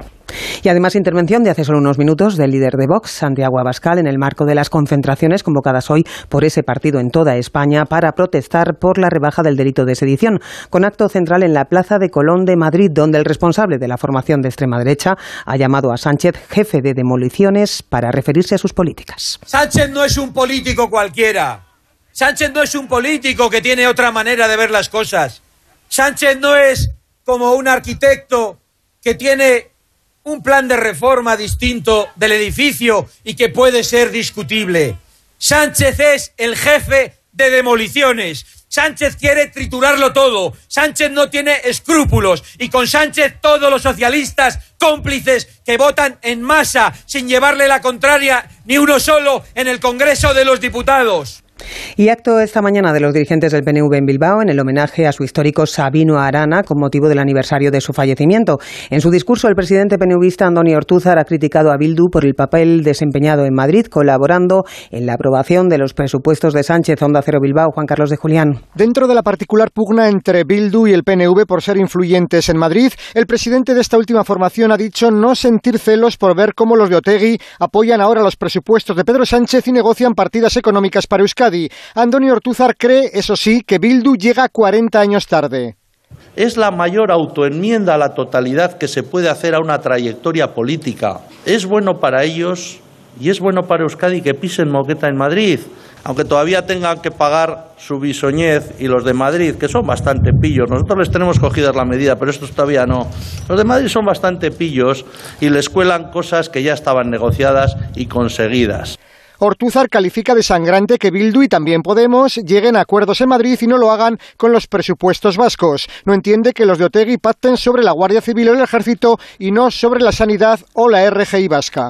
Y les contamos además que estamos en el primer fin de semana de apertura de pistas de esquí de la temporada en nuestro país. La estación de Baqueira Beret en Lleida es la primera en abrir sus puertas. Redacción en Cataluña, Ricard Jiménez. Ha llegado el último fin de semana y con él el inicio de la temporada de esquí. Y lo hace de una forma inusual, ya que solo una de las 16 estaciones catalanas abrirá sus puertas y es Baqueira Beret, en la Vall d'Aran.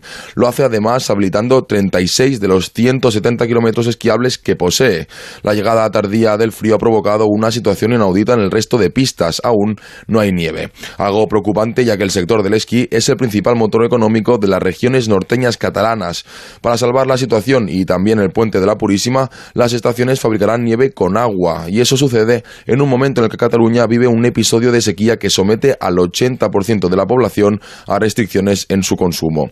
Por ello, los ecologistas critican dicha decisión, mientras el sector no le queda otra que defender sus intereses.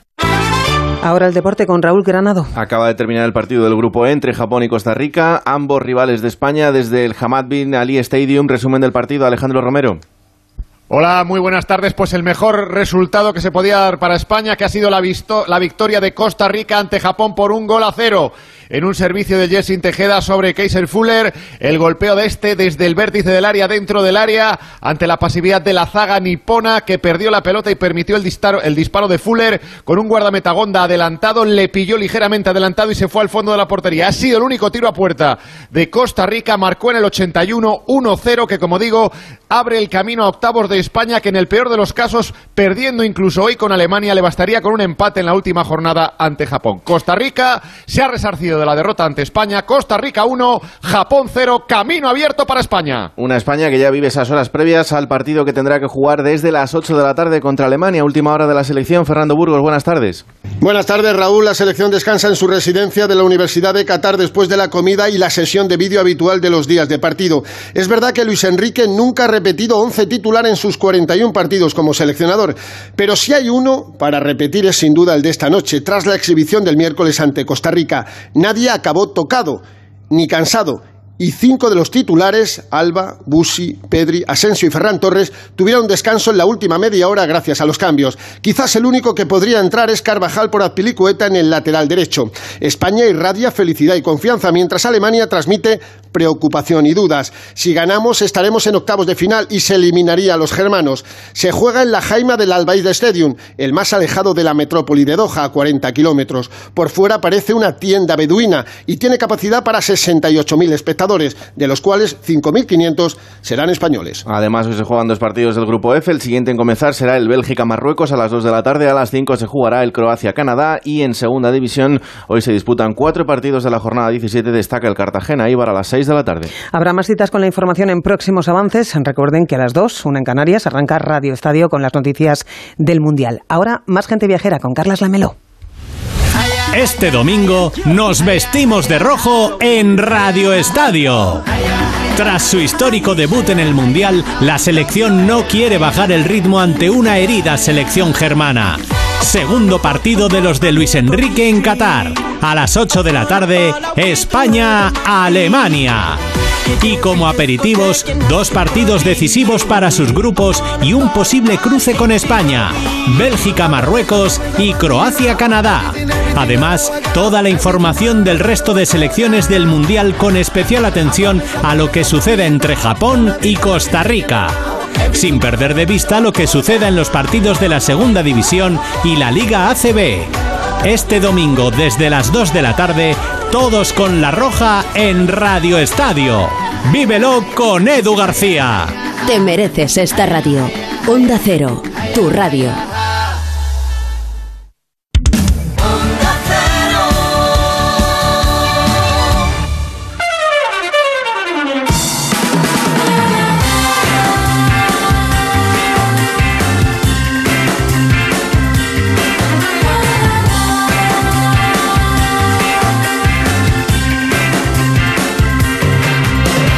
Gente Viajera, sábados y domingos a las 12 del mediodía, con Carlas Lamelo.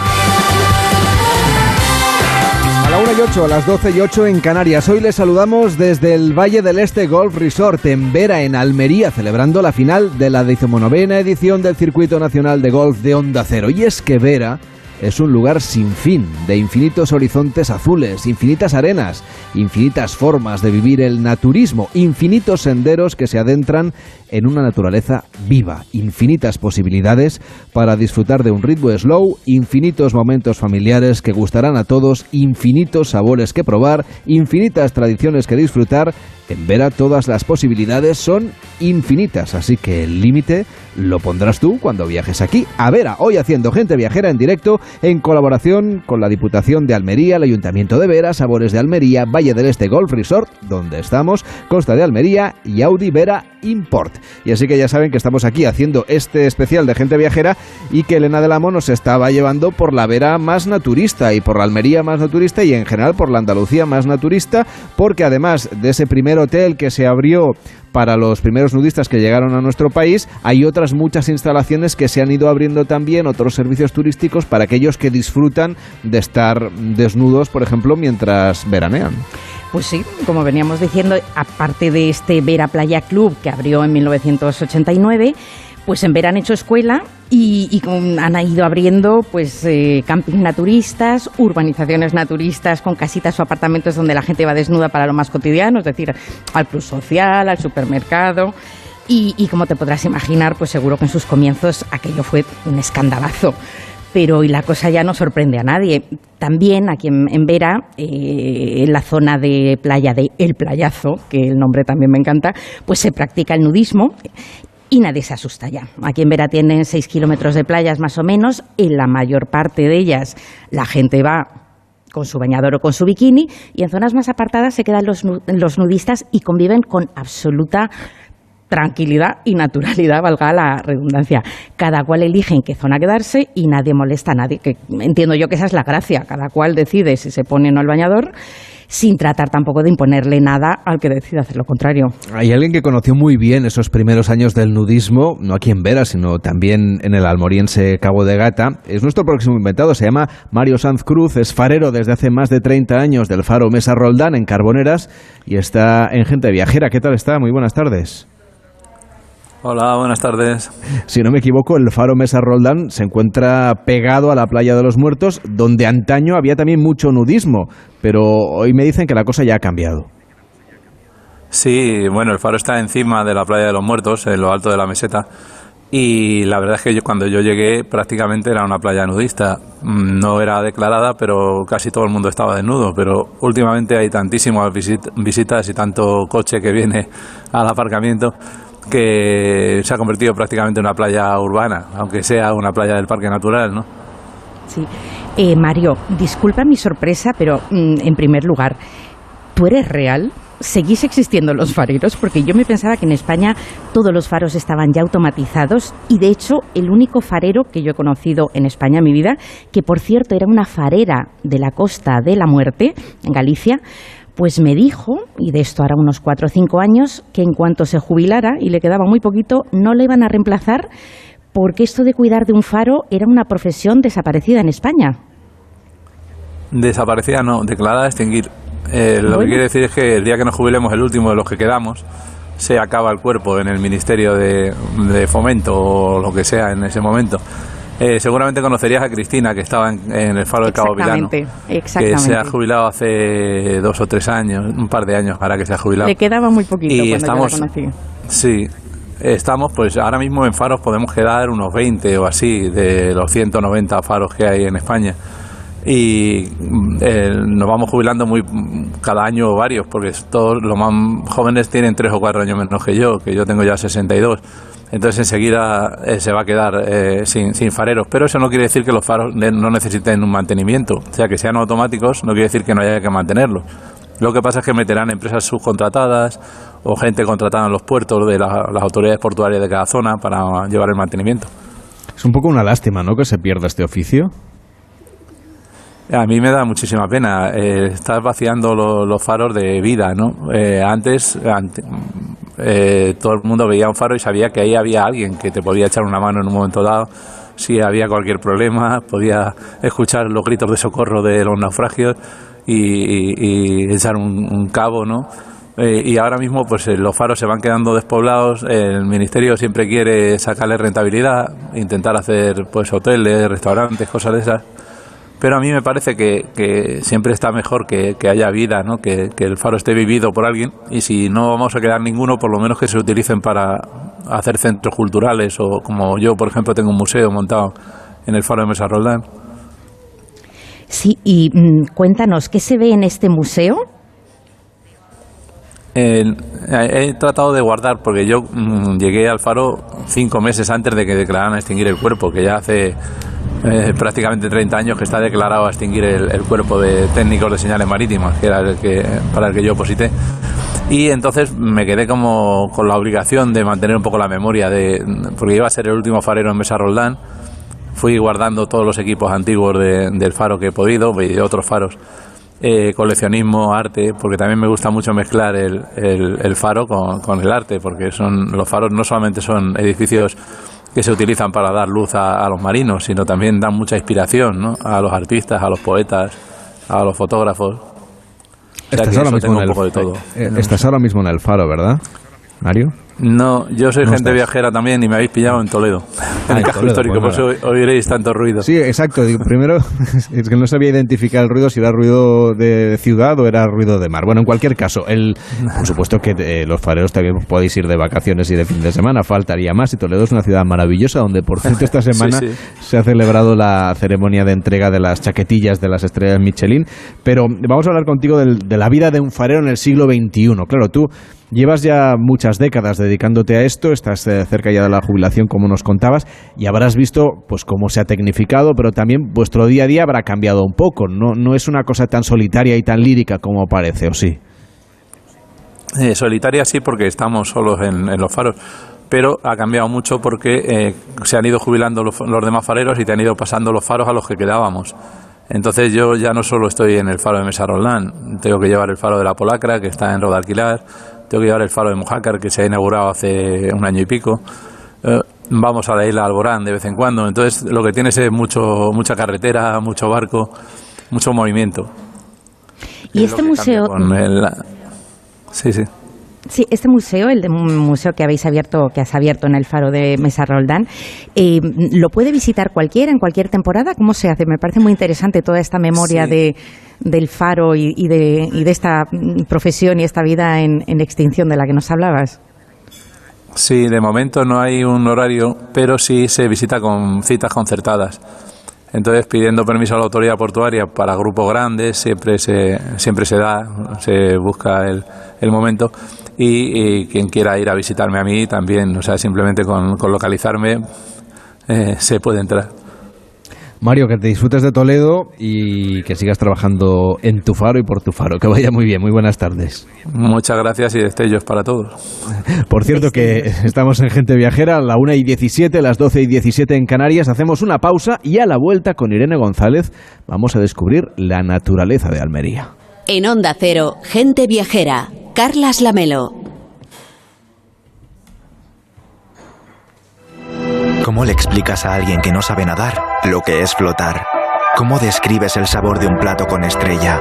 ¿Pisar la arena mojada o el calor del fuego? Hay cosas que no se explican. Quien lo ha vivido, lo sabe. Comunidad Valenciana. Mediterráneo en vivo y seguro.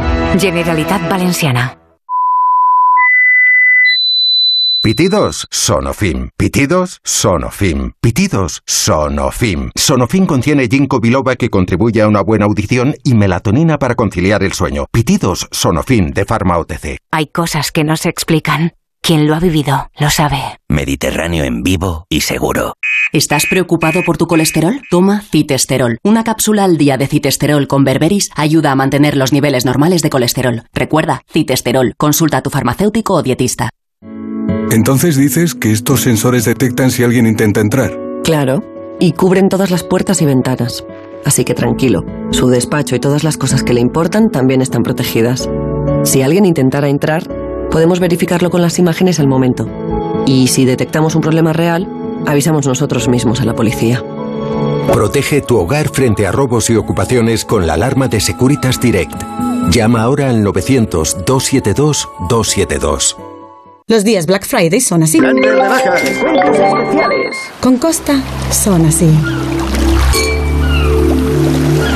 Reserva tu crucero Costa con los increíbles precios Black Friday desde 299 euros por persona hasta el 2 de diciembre. Cuota de servicio no incluida. Info en costacruceros.es con tu agencia de viajes. Costa. Si eres profesor o centro educativo, prepara tu proyecto para la segunda edición de los premios Mentes AMI. Con esas iniciativas que fomentan el pensamiento crítico de tus alumnos, que impulsan su creatividad audiovisual responsable o que promueven los valores y la convivencia. Encuentra toda la información en mentesami.org. Queremos reconocer tu labor para que los más jóvenes desarrollen habilidades en alfabetización mediática e informacional. Fundación A3 Media. Hagamos juntos una sociedad más crítica y libre. Hola, me llamo Josefa Jiménez y tengo 70 años. Tuve que salir del colegio con 12 años para cuidar de la casa y de mis seis hermanos. He trabajado mucho dentro y fuera de casa. Miles de mayores han trabajado duro para que hoy nosotros tengamos un mundo mejor. Una sociedad que cuenta con los mayores juega con ventaja. Lo sé por experiencia. Hablando en Plata, una iniciativa de Antena 3 y La Sexta. En Navidad hay comidas importantes, pero ¿y el resto de días? Hasta el 1 de diciembre 3x2 en más de 3.500 productos. Como en el turrón de chocolate Jangly. Comprando dos, el tercero te sale gratis. Carrefour, aquí poder elegir es poder ahorrar. ¿Conoces la provincia de Teruel? Vamos a pasar de ser tu destino pendiente al preferente. Entra en sienteteruel.es y descubre una tierra llena de contrastes. Diputación de Teruel. ¿Nervioso? ¿Desanimado? Tranquilo. Ansiomed con triptófano y vitamina B6 contribuye al funcionamiento normal del sistema nervioso. Y ahora también Ansiomed Noche. Consulte a su farmacéutico o dietista. Gente Viajera, el programa de viajes de Onda Cero con Carlas Lamelo.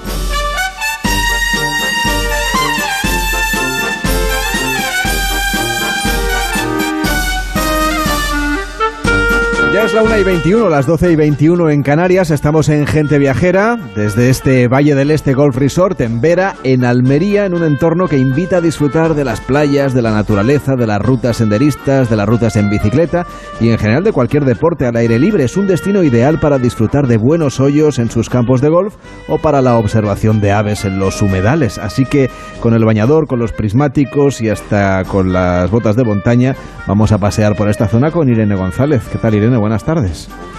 Muy buenas tardes, eh, estupendamente disfrutando de este tiempo y de estos paisajes. Y sí, estamos en uno de los lugares más naturales que existen en la península, porque en Almería hay un parque nacional, dos reservas de la biosfera, 40 espacios protegidos y dos parques naturales.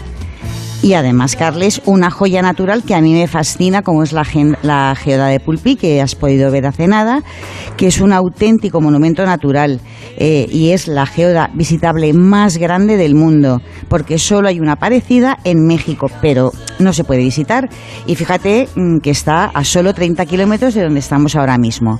Y si hablamos de litoral, pues no paramos, porque aquí hay calas semisecretas, como la cala de San Pedro en Cabo de Gata y por supuesto una lista de unas playas increíbles como la de Monsul, Los Muertos, Los Genoveses, Las Negras, Los Escullos, Las Salinas, Agua Amarga y el playazo de Rodalquilar. Mm, yo las he disfrutado todas y no sabría con cuál quedarme. Y bueno, también se van a encontrar ecosistemas increíbles que hay que visitar sí o sí, eh, pues como el mismo Cabo de Gata Níjar, como la Alpujarra Almeriense, el desierto de Tabernas y un sitio para mi gusto bastante desconocido como es el Cars de Yeso de Sorbas porque bueno, estamos en el paraíso de la naturaleza y del turismo activo y deportivo y con un enorme potencial, Carles, que hay que descubrir. Claro, aquí viene el sol.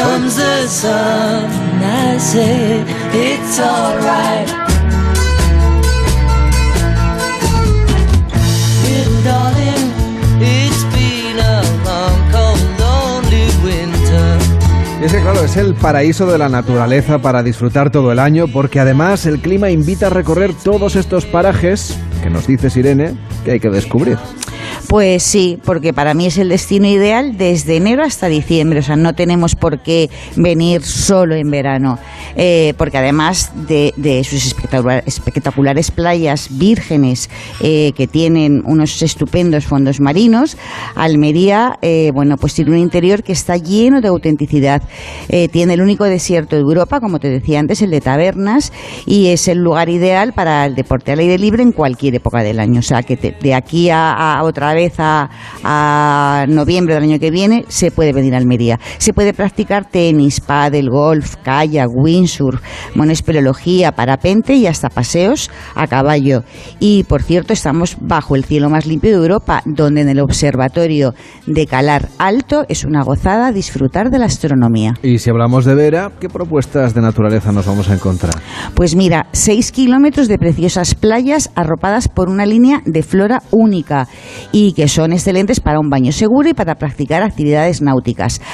Así que en Vera, muy cerca del, centro urbano, está la playa Las Marinas Bólaga, Puerto Rey y el Playazo, que son auténticos parajes naturales para descansar y disfrutar de baños de sol y del mar Mediterráneo, pues como te decía, durante todo el año. Y bueno, es el sitio ideal para los amantes de las aves, donde se pueden dar grandes y largos paseos para observarlas.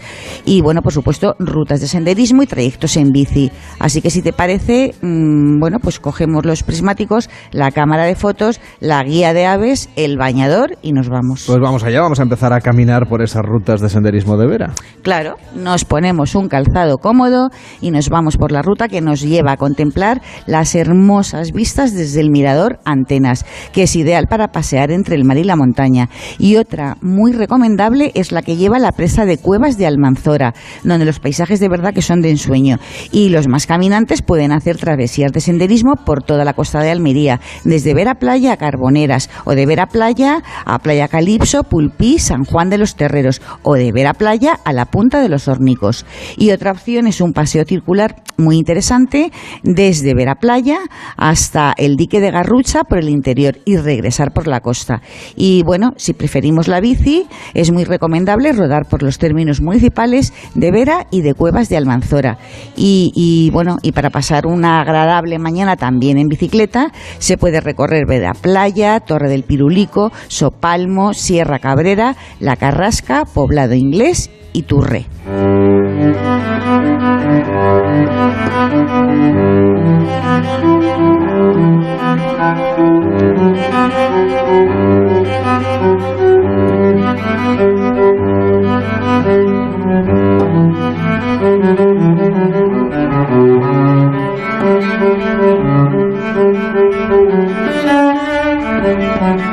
Irene, después de caminar y de recorrer estas pistas en bicicleta, ¿qué te parece si cogemos los prismáticos y vamos a descubrir aves? Pues, pues sí, nos vamos directos ¿A dónde vamos? a la laguna de Puerto Rey, Carles, que es un humedal, es un gran pulmón verde que se forma en la playa de Puerto Rey, eh, donde desemboca el río Antas. Este sitio está lleno de cañaverales y de eneas y bueno, se ha convertido en el lugar de descanso y el refugio de muchas aves que migran entre África y Europa.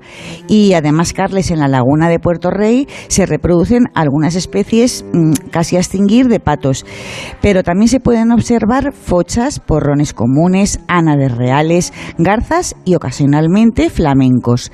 Y bueno, al sur de esta laguna está la playa de las Marinas que limita con Garrucha, donde tiene un, un agradable paseo marítimo que une la laguna con, con este pueblo pesquero, con Garrucha.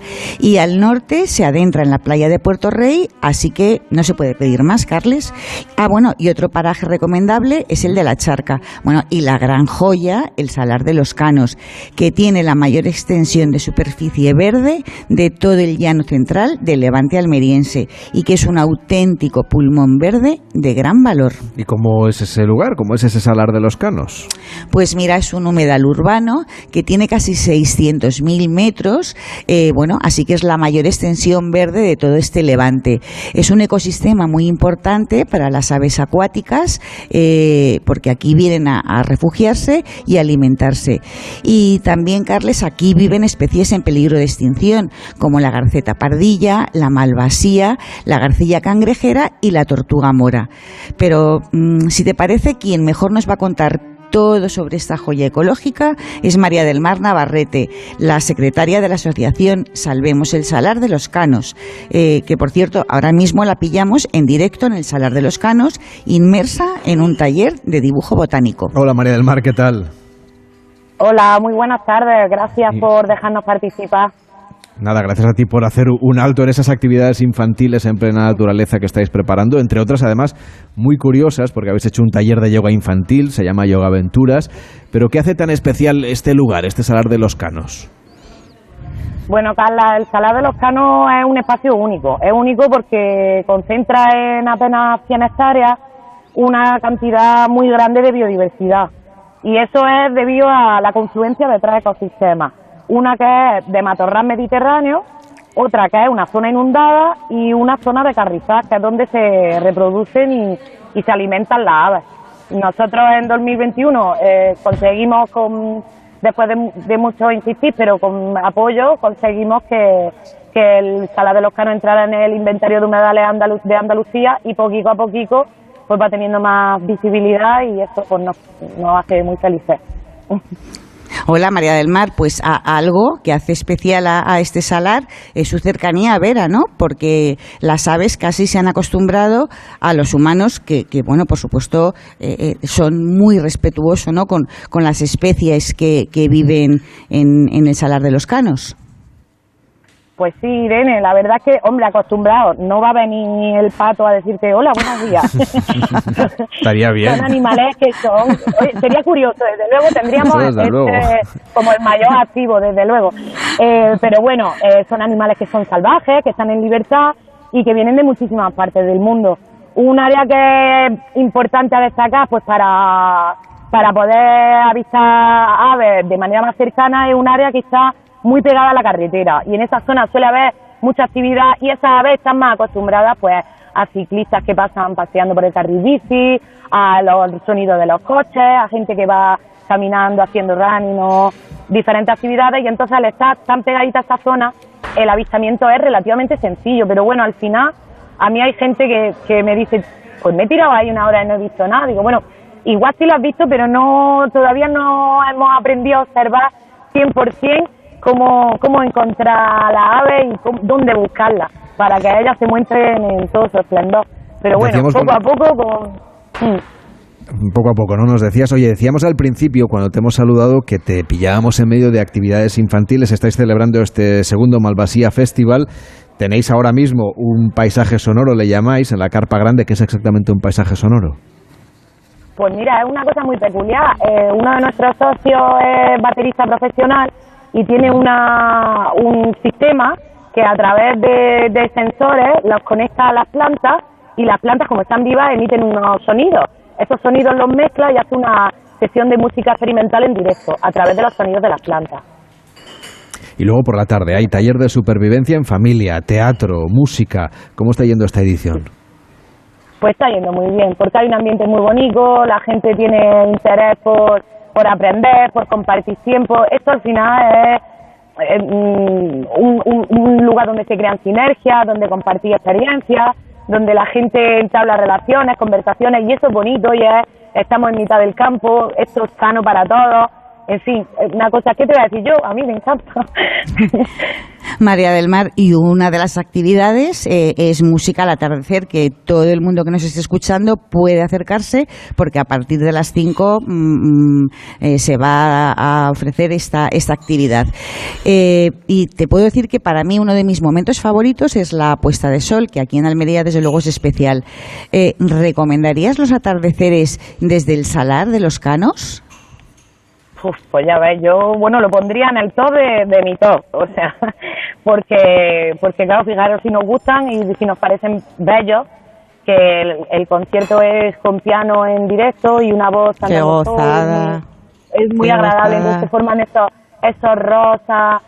A mí es que me parece que, que es un momento de, incluso me atrevería a decir, de, de meditación, de apreciar, apreciar la belleza natural, para conectarse con la, naturaleza, una experiencia sanadora, yo diría que es. Y llena de, ma- de magia, María del Mar. Buf, yo tengo ahora mismo los felirios como escarpia. Estoy, estoy encantada de estar compartiendo este momento con vosotros y con toda la gente que hay aquí, la verdad. María del Mar, muchísimas gracias por acompañarnos. Te dejamos que te incorpores de nuevo a las actividades de ese festival y que vaya muy bien. Buenas tardes. Muchísimas gracias, gracias a vosotros. Hacemos una pausa en Gente Viajera y a la vuelta, que ya es casi la hora de comer, les vamos a hablar de la gastronomía de Almería y en concreto de este Valle del Este. En Onda Cero, gente viajera. Carlas Lamelo. Eh, tú, escúchame bien. No nos das miedo. Tenemos el valor que hace falta para conocerte y pronto sabremos cómo hacer que desaparezcas. Y mientras lo averiguamos, sacaremos las fuerzas de donde sea para que tú te vuelvas débil. Sí, leucemia, no vamos a parar hasta acabar contigo, porque la investigación y la vida nos hacen imparables. Hazte socio de la curación de la leucemia. Entra en fcarreras.org barra dona ahora o llama al 932 33 34. Fundación Josep Carreras. Imparables contra la leucemia. Las buenas historias se cuentan al oído. Mientras está fuera por trabajo, mamá y yo tenemos un trato. Cuando me voy a la cama puedo llamarla y ella me cuenta historias. Si a ti también te cuesta dormir, te invito a que vengas conmigo. Quizá no te lo he dicho. Mi madre es astronauta. ¿Os gustaría subir aquí? Sería genial. Pero primero tenéis que cerrar los ojos. ¿Los tenéis cerrados? El espacio del espacio. Descarga la aplicación de Sonora en tu móvil y disfruta de grandes producciones en audio por solo 4,99 al mes. Tienes 15 días de suscripción gratis. Sonora, películas, series y documentales para la gente que escucha. No, no nos hemos equivocado de música. Ya han puesto los turrones en las tiendas y tú no tendrás que esperar a Nochebuena para comer jamón del bueno. Antes de que el cuñado te lo quite del plato, llama a tujamondirecto.com. Porque la Navidad está muy bien, pero de compartir el jamón nada, ¿eh? 984 1028, tujamondirecto.com. Y topa ti. ¿Crees que el lujo suena así? Para muchas personas, el lujo es comer hoy legumbres y mañana pescado. Un bocata en la mochila. Comer adecuadamente. Desde el 25 de noviembre, colabora en la gran recogida de los bancos de alimentos. Dona en tu supermercado o en granrecogidadealimentos.org. Comer no puede ser un lujo. Entonces dices que estos sensores detectan si alguien intenta entrar. Claro, y cubren todas las puertas y ventanas. Así que tranquilo, su despacho y todas las cosas que le importan también están protegidas. Si alguien intentara entrar, podemos verificarlo con las imágenes al momento. Y si detectamos un problema real, avisamos nosotros mismos a la policía. Protege tu hogar frente a robos y ocupaciones con la alarma de Securitas Direct. Llama ahora al 900-272-272. Le das un móvil a tu hijo o a tu hija y ya. Y ya puede sufrir ciberacoso. Y ya puede hablar con desconocidos. Y ya puede compartir información personal y privada. Un móvil es más que un móvil. Descarga la guía que no viene con el móvil de la Agencia Española de Protección de Datos y UNICEF para enseñar a tu hijo o a tu hija a hacer un buen uso de él. Con la colaboración de Fundación A3 Media. Los días Black Friday son así.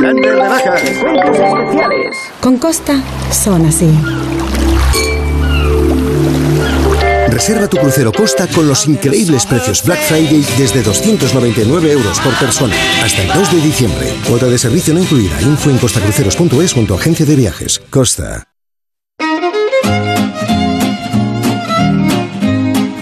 En Onda Cero, gente viajera. Carlas Lamelo.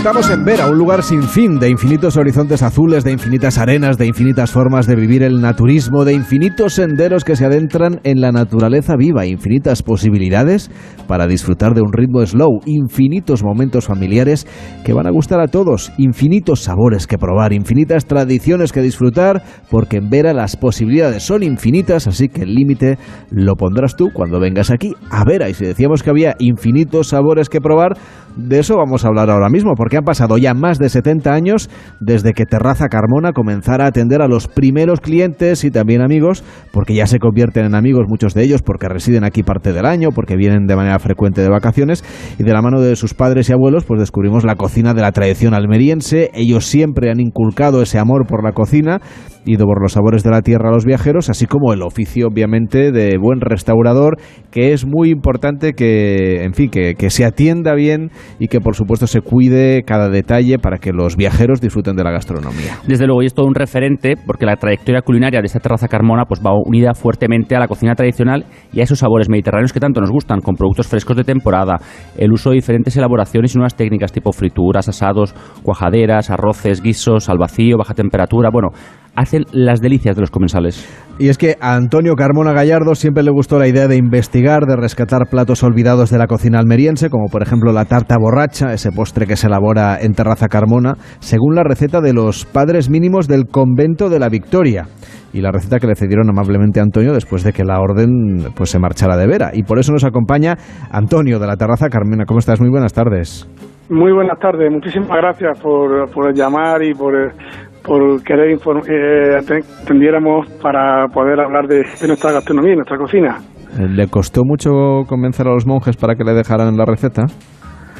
No, no, porque sinceramente mi padre lo que hizo pues pues fue intentar hacer eh, un postre típico de, de, Vera, un postre en el que eh, tuviera una serie de identidad el, el paso de, de, de, los, de los padres mínimos por nuestro convento de la Victoria y de esa manera pues quiso hacer que ese plato perdurara siempre en la cocina y en la carta de Terraza Carmona.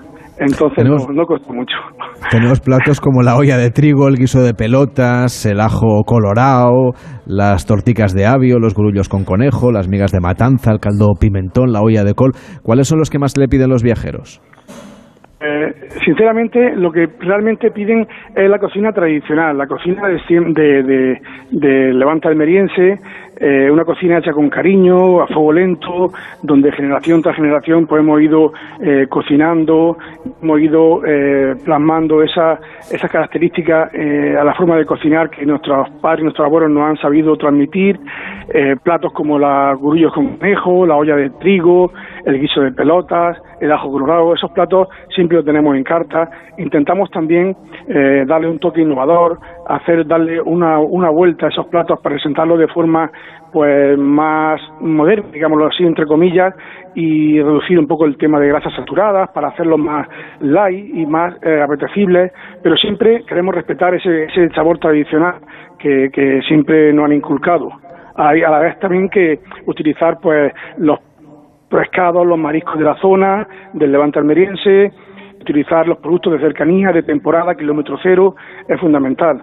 Y haciendo todo eso y poniéndole cariño y poniéndole amor en los fogones, pues el resultado es que esos 75 años ya que celebramos este año.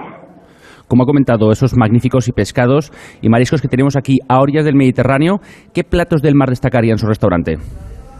Eh, los platos del mar tenemos, eh, por supuesto, la gamba roja de garrucha, el buque insignia, digamos, de nuestro litoral en cuanto tema de marisco. Pescado en temporada tenemos los galanes, que son siempre en verano, otoño, un pescado muy fino, también muy suculento, el gallopedo, las brótolas, eh, salmonetes, eh, en fin, tenemos una, una gran variedad, la quejilla, eh, cigalas, tenemos una gran variedad de pescados y mariscos porque tenemos el, puerto de mar a nueve kilómetros de, de, Vera y tenemos también el puerto de, Almería con la, con la isla de Alborán donde nos traen también un pescado y marisco excelente.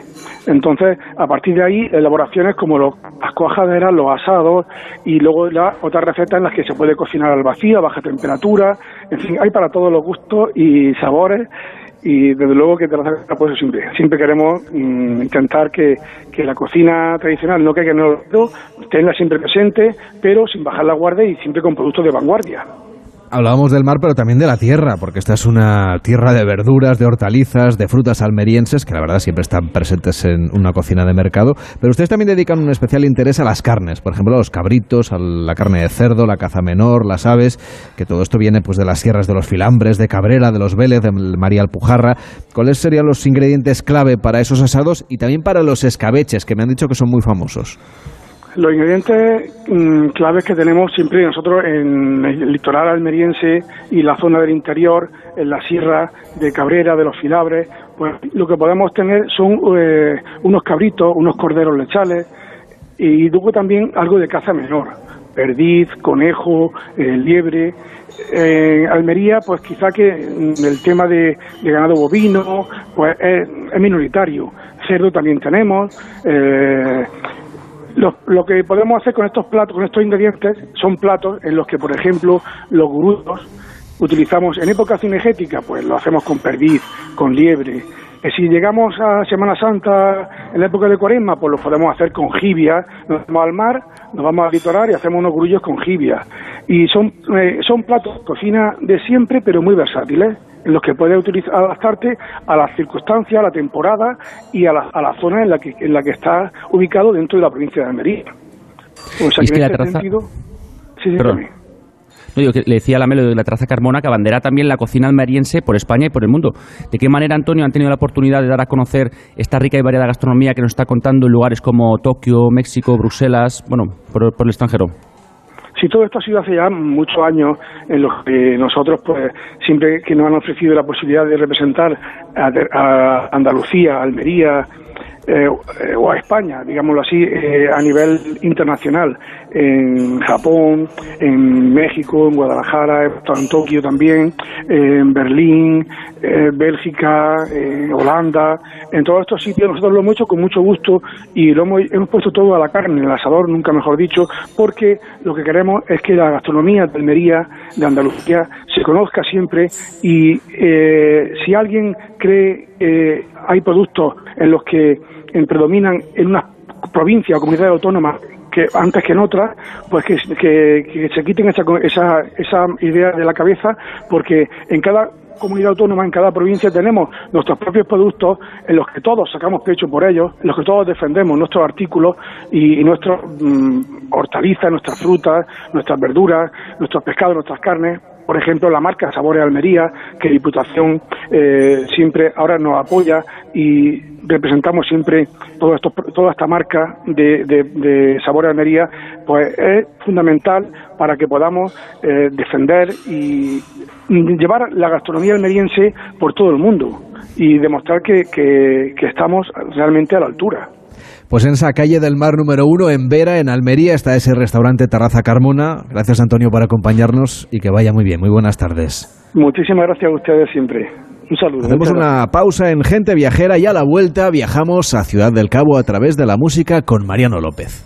En Onda Cero, gente viajera. Carlas Lamelo. Onda Cero, Madrid. De una tierra pedregosa y un entorno agreste puede salir uno de los mejores vinos del mundo. Es el vino de las piedras, de la denominación de origen cariñena, la más antigua de Aragón. Este año celebra su 90 aniversario y con este motivo, el programa Más de Uno Madrid se hará en directo el miércoles 30 desde el Palacio de los Duques de Pastrana, con el patrocinio de la denominación de origen cariñena. El miércoles 30 a partir de las 12 y 20 del mediodía, Más de Uno Madrid, con Pepa Gea. Te mereces esta radio. Onda Cero, tu radio. En la Comunidad de Madrid apostamos por un modelo energético más limpio y sostenible. Por eso ponemos en marcha el Plan Renove 2022 de calderas y calentadores individuales, para aumentar la eficiencia y reducir el consumo. Infórmate y recibe ayudas de hasta 350 euros para la sustitución de tu antigua caldera. Con este gesto, ahorras energía y proteges el medio ambiente. Comunidad de Madrid. Si es retraído, necesita hablar. Si siempre está solo, necesita hablar. Si nunca habla, necesita hablar. Hay alumnos que no levantan la mano aunque necesiten hablar. Detectar problemas socioemocionales es el primer paso para solucionarlos. Por eso contamos con un equipo especializado, cursos y guías para asesorarte. Infórmate. Comunidad de Madrid. Aquí, en la Comunidad de Madrid, todos podemos tener un pueblo. Contamos con más de 140 pueblos de menos de 20.000 habitantes. Pequeños, bonitos, con mucho encanto, rodeados de naturaleza, con los mejores servicios públicos y sistemas de conectividad. Vente, estamos muy cerca. Comunidad de Madrid. Renovar esos pantalones vintage de tu abuelo que ahora tú tanto te pones es un plan redondo.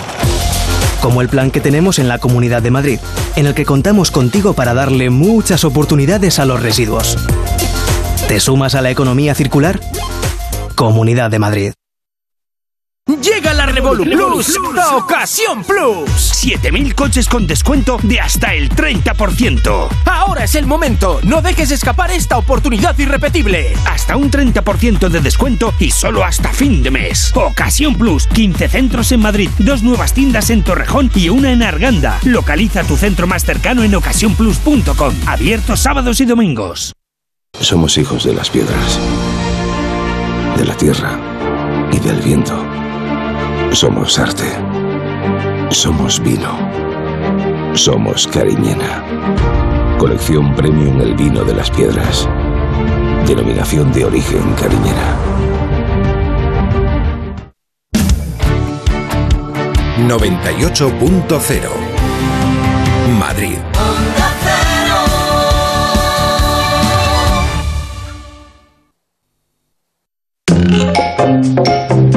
Onda gente viajera, Carlas Lamelo.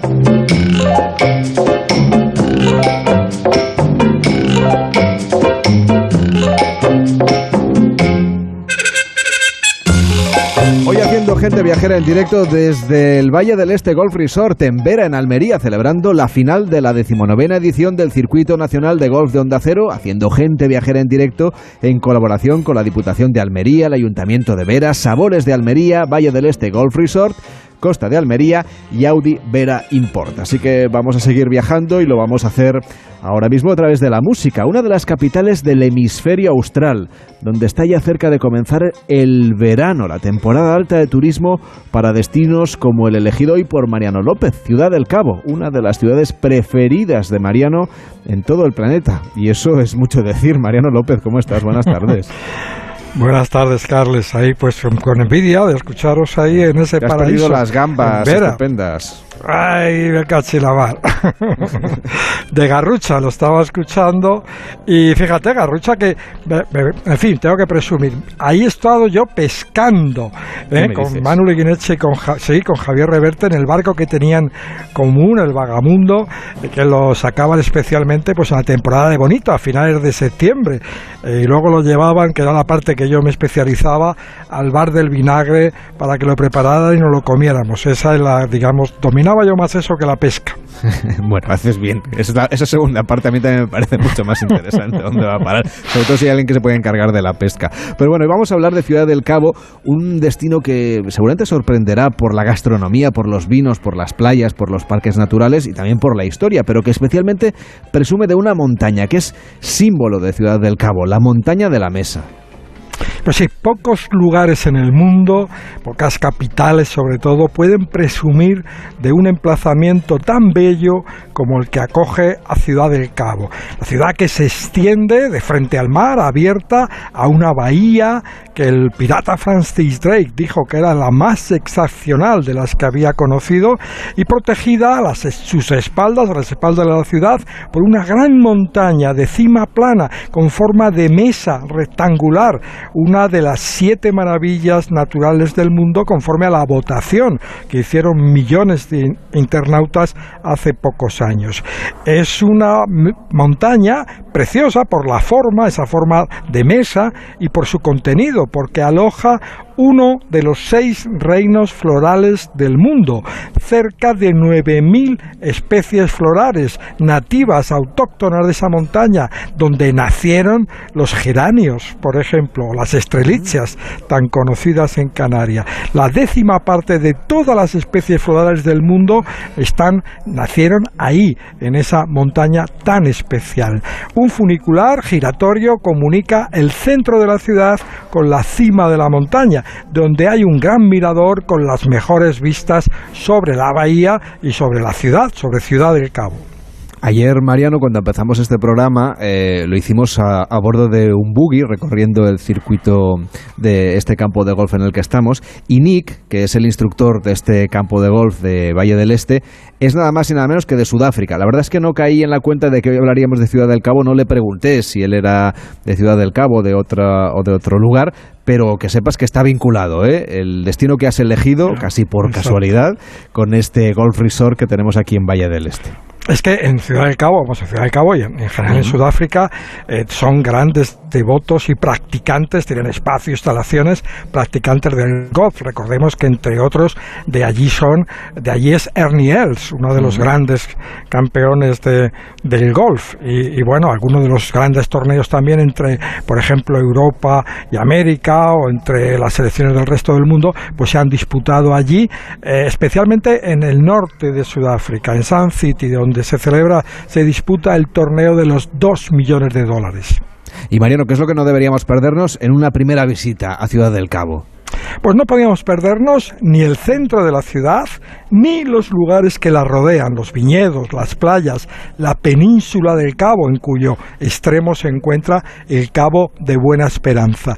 De la ciudad yo destacaría el castillo holandés, ese resto que queda de la época en que se instalaron los holandeses para proteger su ruta hacia las Indias, el barrio malayo, que está lleno de casas de colores, la calle más antigua de la ciudad, la más concurrida, la que tiene mayor vitalidad, Long Street, y sobre todo el waterfront, el paseo marítimo, el escenario que concentra el ocio de la ciudad desde que cae la tarde y donde, por cierto, ya hay ahora restaurantes que anuncian sus menús de Navidad y algunos incluyen entre sus entrantes gazpacho, gazpacho frío, por supuesto, como corresponde al verano, que será donde, donde se encuentren ya las fechas de Navidad. Y desde luego eh, es una tierra, como nos decías, de, de, vinos, de bodegas, de viñedos centenarios, que además también se pueden visitar, Mariano.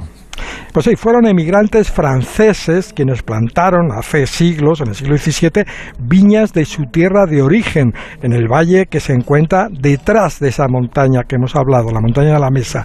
Un valle que hoy cuenta con 18 rutas del vino, que transcurren por lugares por donde contrasta el color de los viñedos y el verde, un verde espectacular de la vegetación exuberante en aquella latitud. Bueno, contrasta esos colores con las bugambillas, los hibiscos, con el blanco de las mansiones de estilo holandés, coronadas por esos gabletes típicos de esas construcciones. Algunas propiedades de estas de propiedades vitivinícolas ofrecen a los visitantes un atractivo añadido.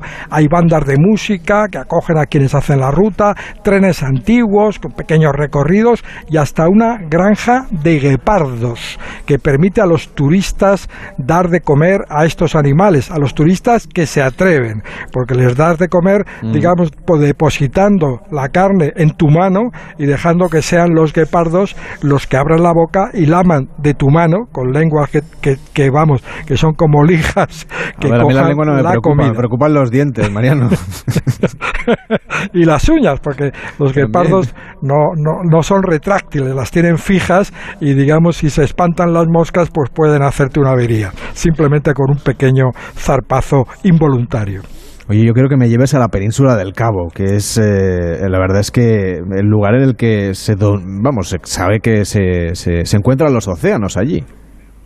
Bueno, pues sí, al sur de la ciudad del Cabo nace una ruta que lleva hasta el Cabo de Buena Esperanza, porque la ciudad, la bahía a la que se enfrenta es la bahía que llaman de la Mesa. Bueno, el Cabo de la Buena Esperanza, el nombre se lo puso el rey de Portugal, eh, aunque su primer, el primer navegante europeo que llegó allí, Bartolomé Díaz, le llamó Cabo Tormentoso, pero al rey de Portugal le pareció que ese nombre tormentoso pues no inspiraba, mm, no animaba a los, a los, a los marineros a, a ir hacia allá le cambió el nombre. El Cabo de Buena Esperanza. Bueno, pues su punto más extremo, que el punto del Cabo, Allí se encuentra un mirador, hay un museo, un restaurante, en fin, ahí está, está bastante, digamos, eh, habilitado para que se pueda contemplar el encuentro de dos grandes, enormes masas de agua de diferente color. Se dice que es el encuentro de los océanos, el Índico y el Atlántico, pero los océanos solo existen en los mapas. Mm. Lo que se encuentran son dos corrientes marinas, la corriente de Benguela, fría, procedente del Atlántico, y la corriente de agujas cálida procedente del Índico. La diferencia de temperatura entre estas dos corrientes y de salinidad es la que explica que sea diferente el color de esas dos masas de agua que se encuentran. Un encuentro, por cierto, que es todo un espectáculo. Ver como dijéramos, imagínate el mar dividido en dos colores enfrente de ese punta del, del Cabo de Buena Esperanza, enfrente de ese mirador. Y Mariano, no podemos dejarnos la visita a Robben Island, que es la isla donde se encuentra la cárcel en la que estuvo Nelson Mandela durante 18 años, de los que de los 26 que pasó en prisión, pues 18 estuvo allí. Pues sí, Robben Island, la isla de las focas, Robben en, holandés significa foca. Bueno, pues hay salidas diarias desde el muelle, desde el waterfront, en tours organizados que llevan a la isla, visitan la prisión, especialmente, claro, la celda donde estuvo Mandela, el preso 466. Una figura, la de Mandela, recordada y querida especialmente en Ciudad del Cabo, de donde era otra de las grandes figuras de la historia reciente de Sudáfrica, el arzobispo de Ciudad del Cabo, Desmond Tutu. Él fue el creador de la expresión Rainbow Nation, la nación del arco iris, con la que, bueno, divulgaba la, idea de una nación de, una, de, todos los colores, de todas las etnias, de todas las lenguas. Una fusión que se, se aprecia especialmente en Ciudad del Cabo, donde se hablan las 11 lenguas oficiales de Sudáfrica y donde conviven descendientes de migrantes de los cinco continentes habitados del planeta, de Europa, de Asia, en fin, donde tú puedes ver esa, esa nación multicolor que es Sudáfrica. Vamos a ponerle música, un broche final a hoy a gente viajera. Pues sí, la música del artista solista más destacada de Sudáfrica, Lerato Moipone, de nombre artístico Lira habla y canta en cuatro idiomas. Tiene varios discos de platino, ha ganado 11 veces los Grammy de la música sudafricana. Ah, tiene una relación con el fútbol, con lo que hoy, hoy de muchísima actualidad, porque actuó con Shakira, con John Legend y con Alicia Keys en el Mundial de Sudáfrica. Y ahora este año acaba de tener un accidente que le afecta gravemente a su voz. Esperemos, esperemos que se recupere. La escuchamos en un precioso tema, Call Me, llámame, en inglés una de las lenguas de Sudáfrica, desde Ciudad del Cabo, nos canta Lira.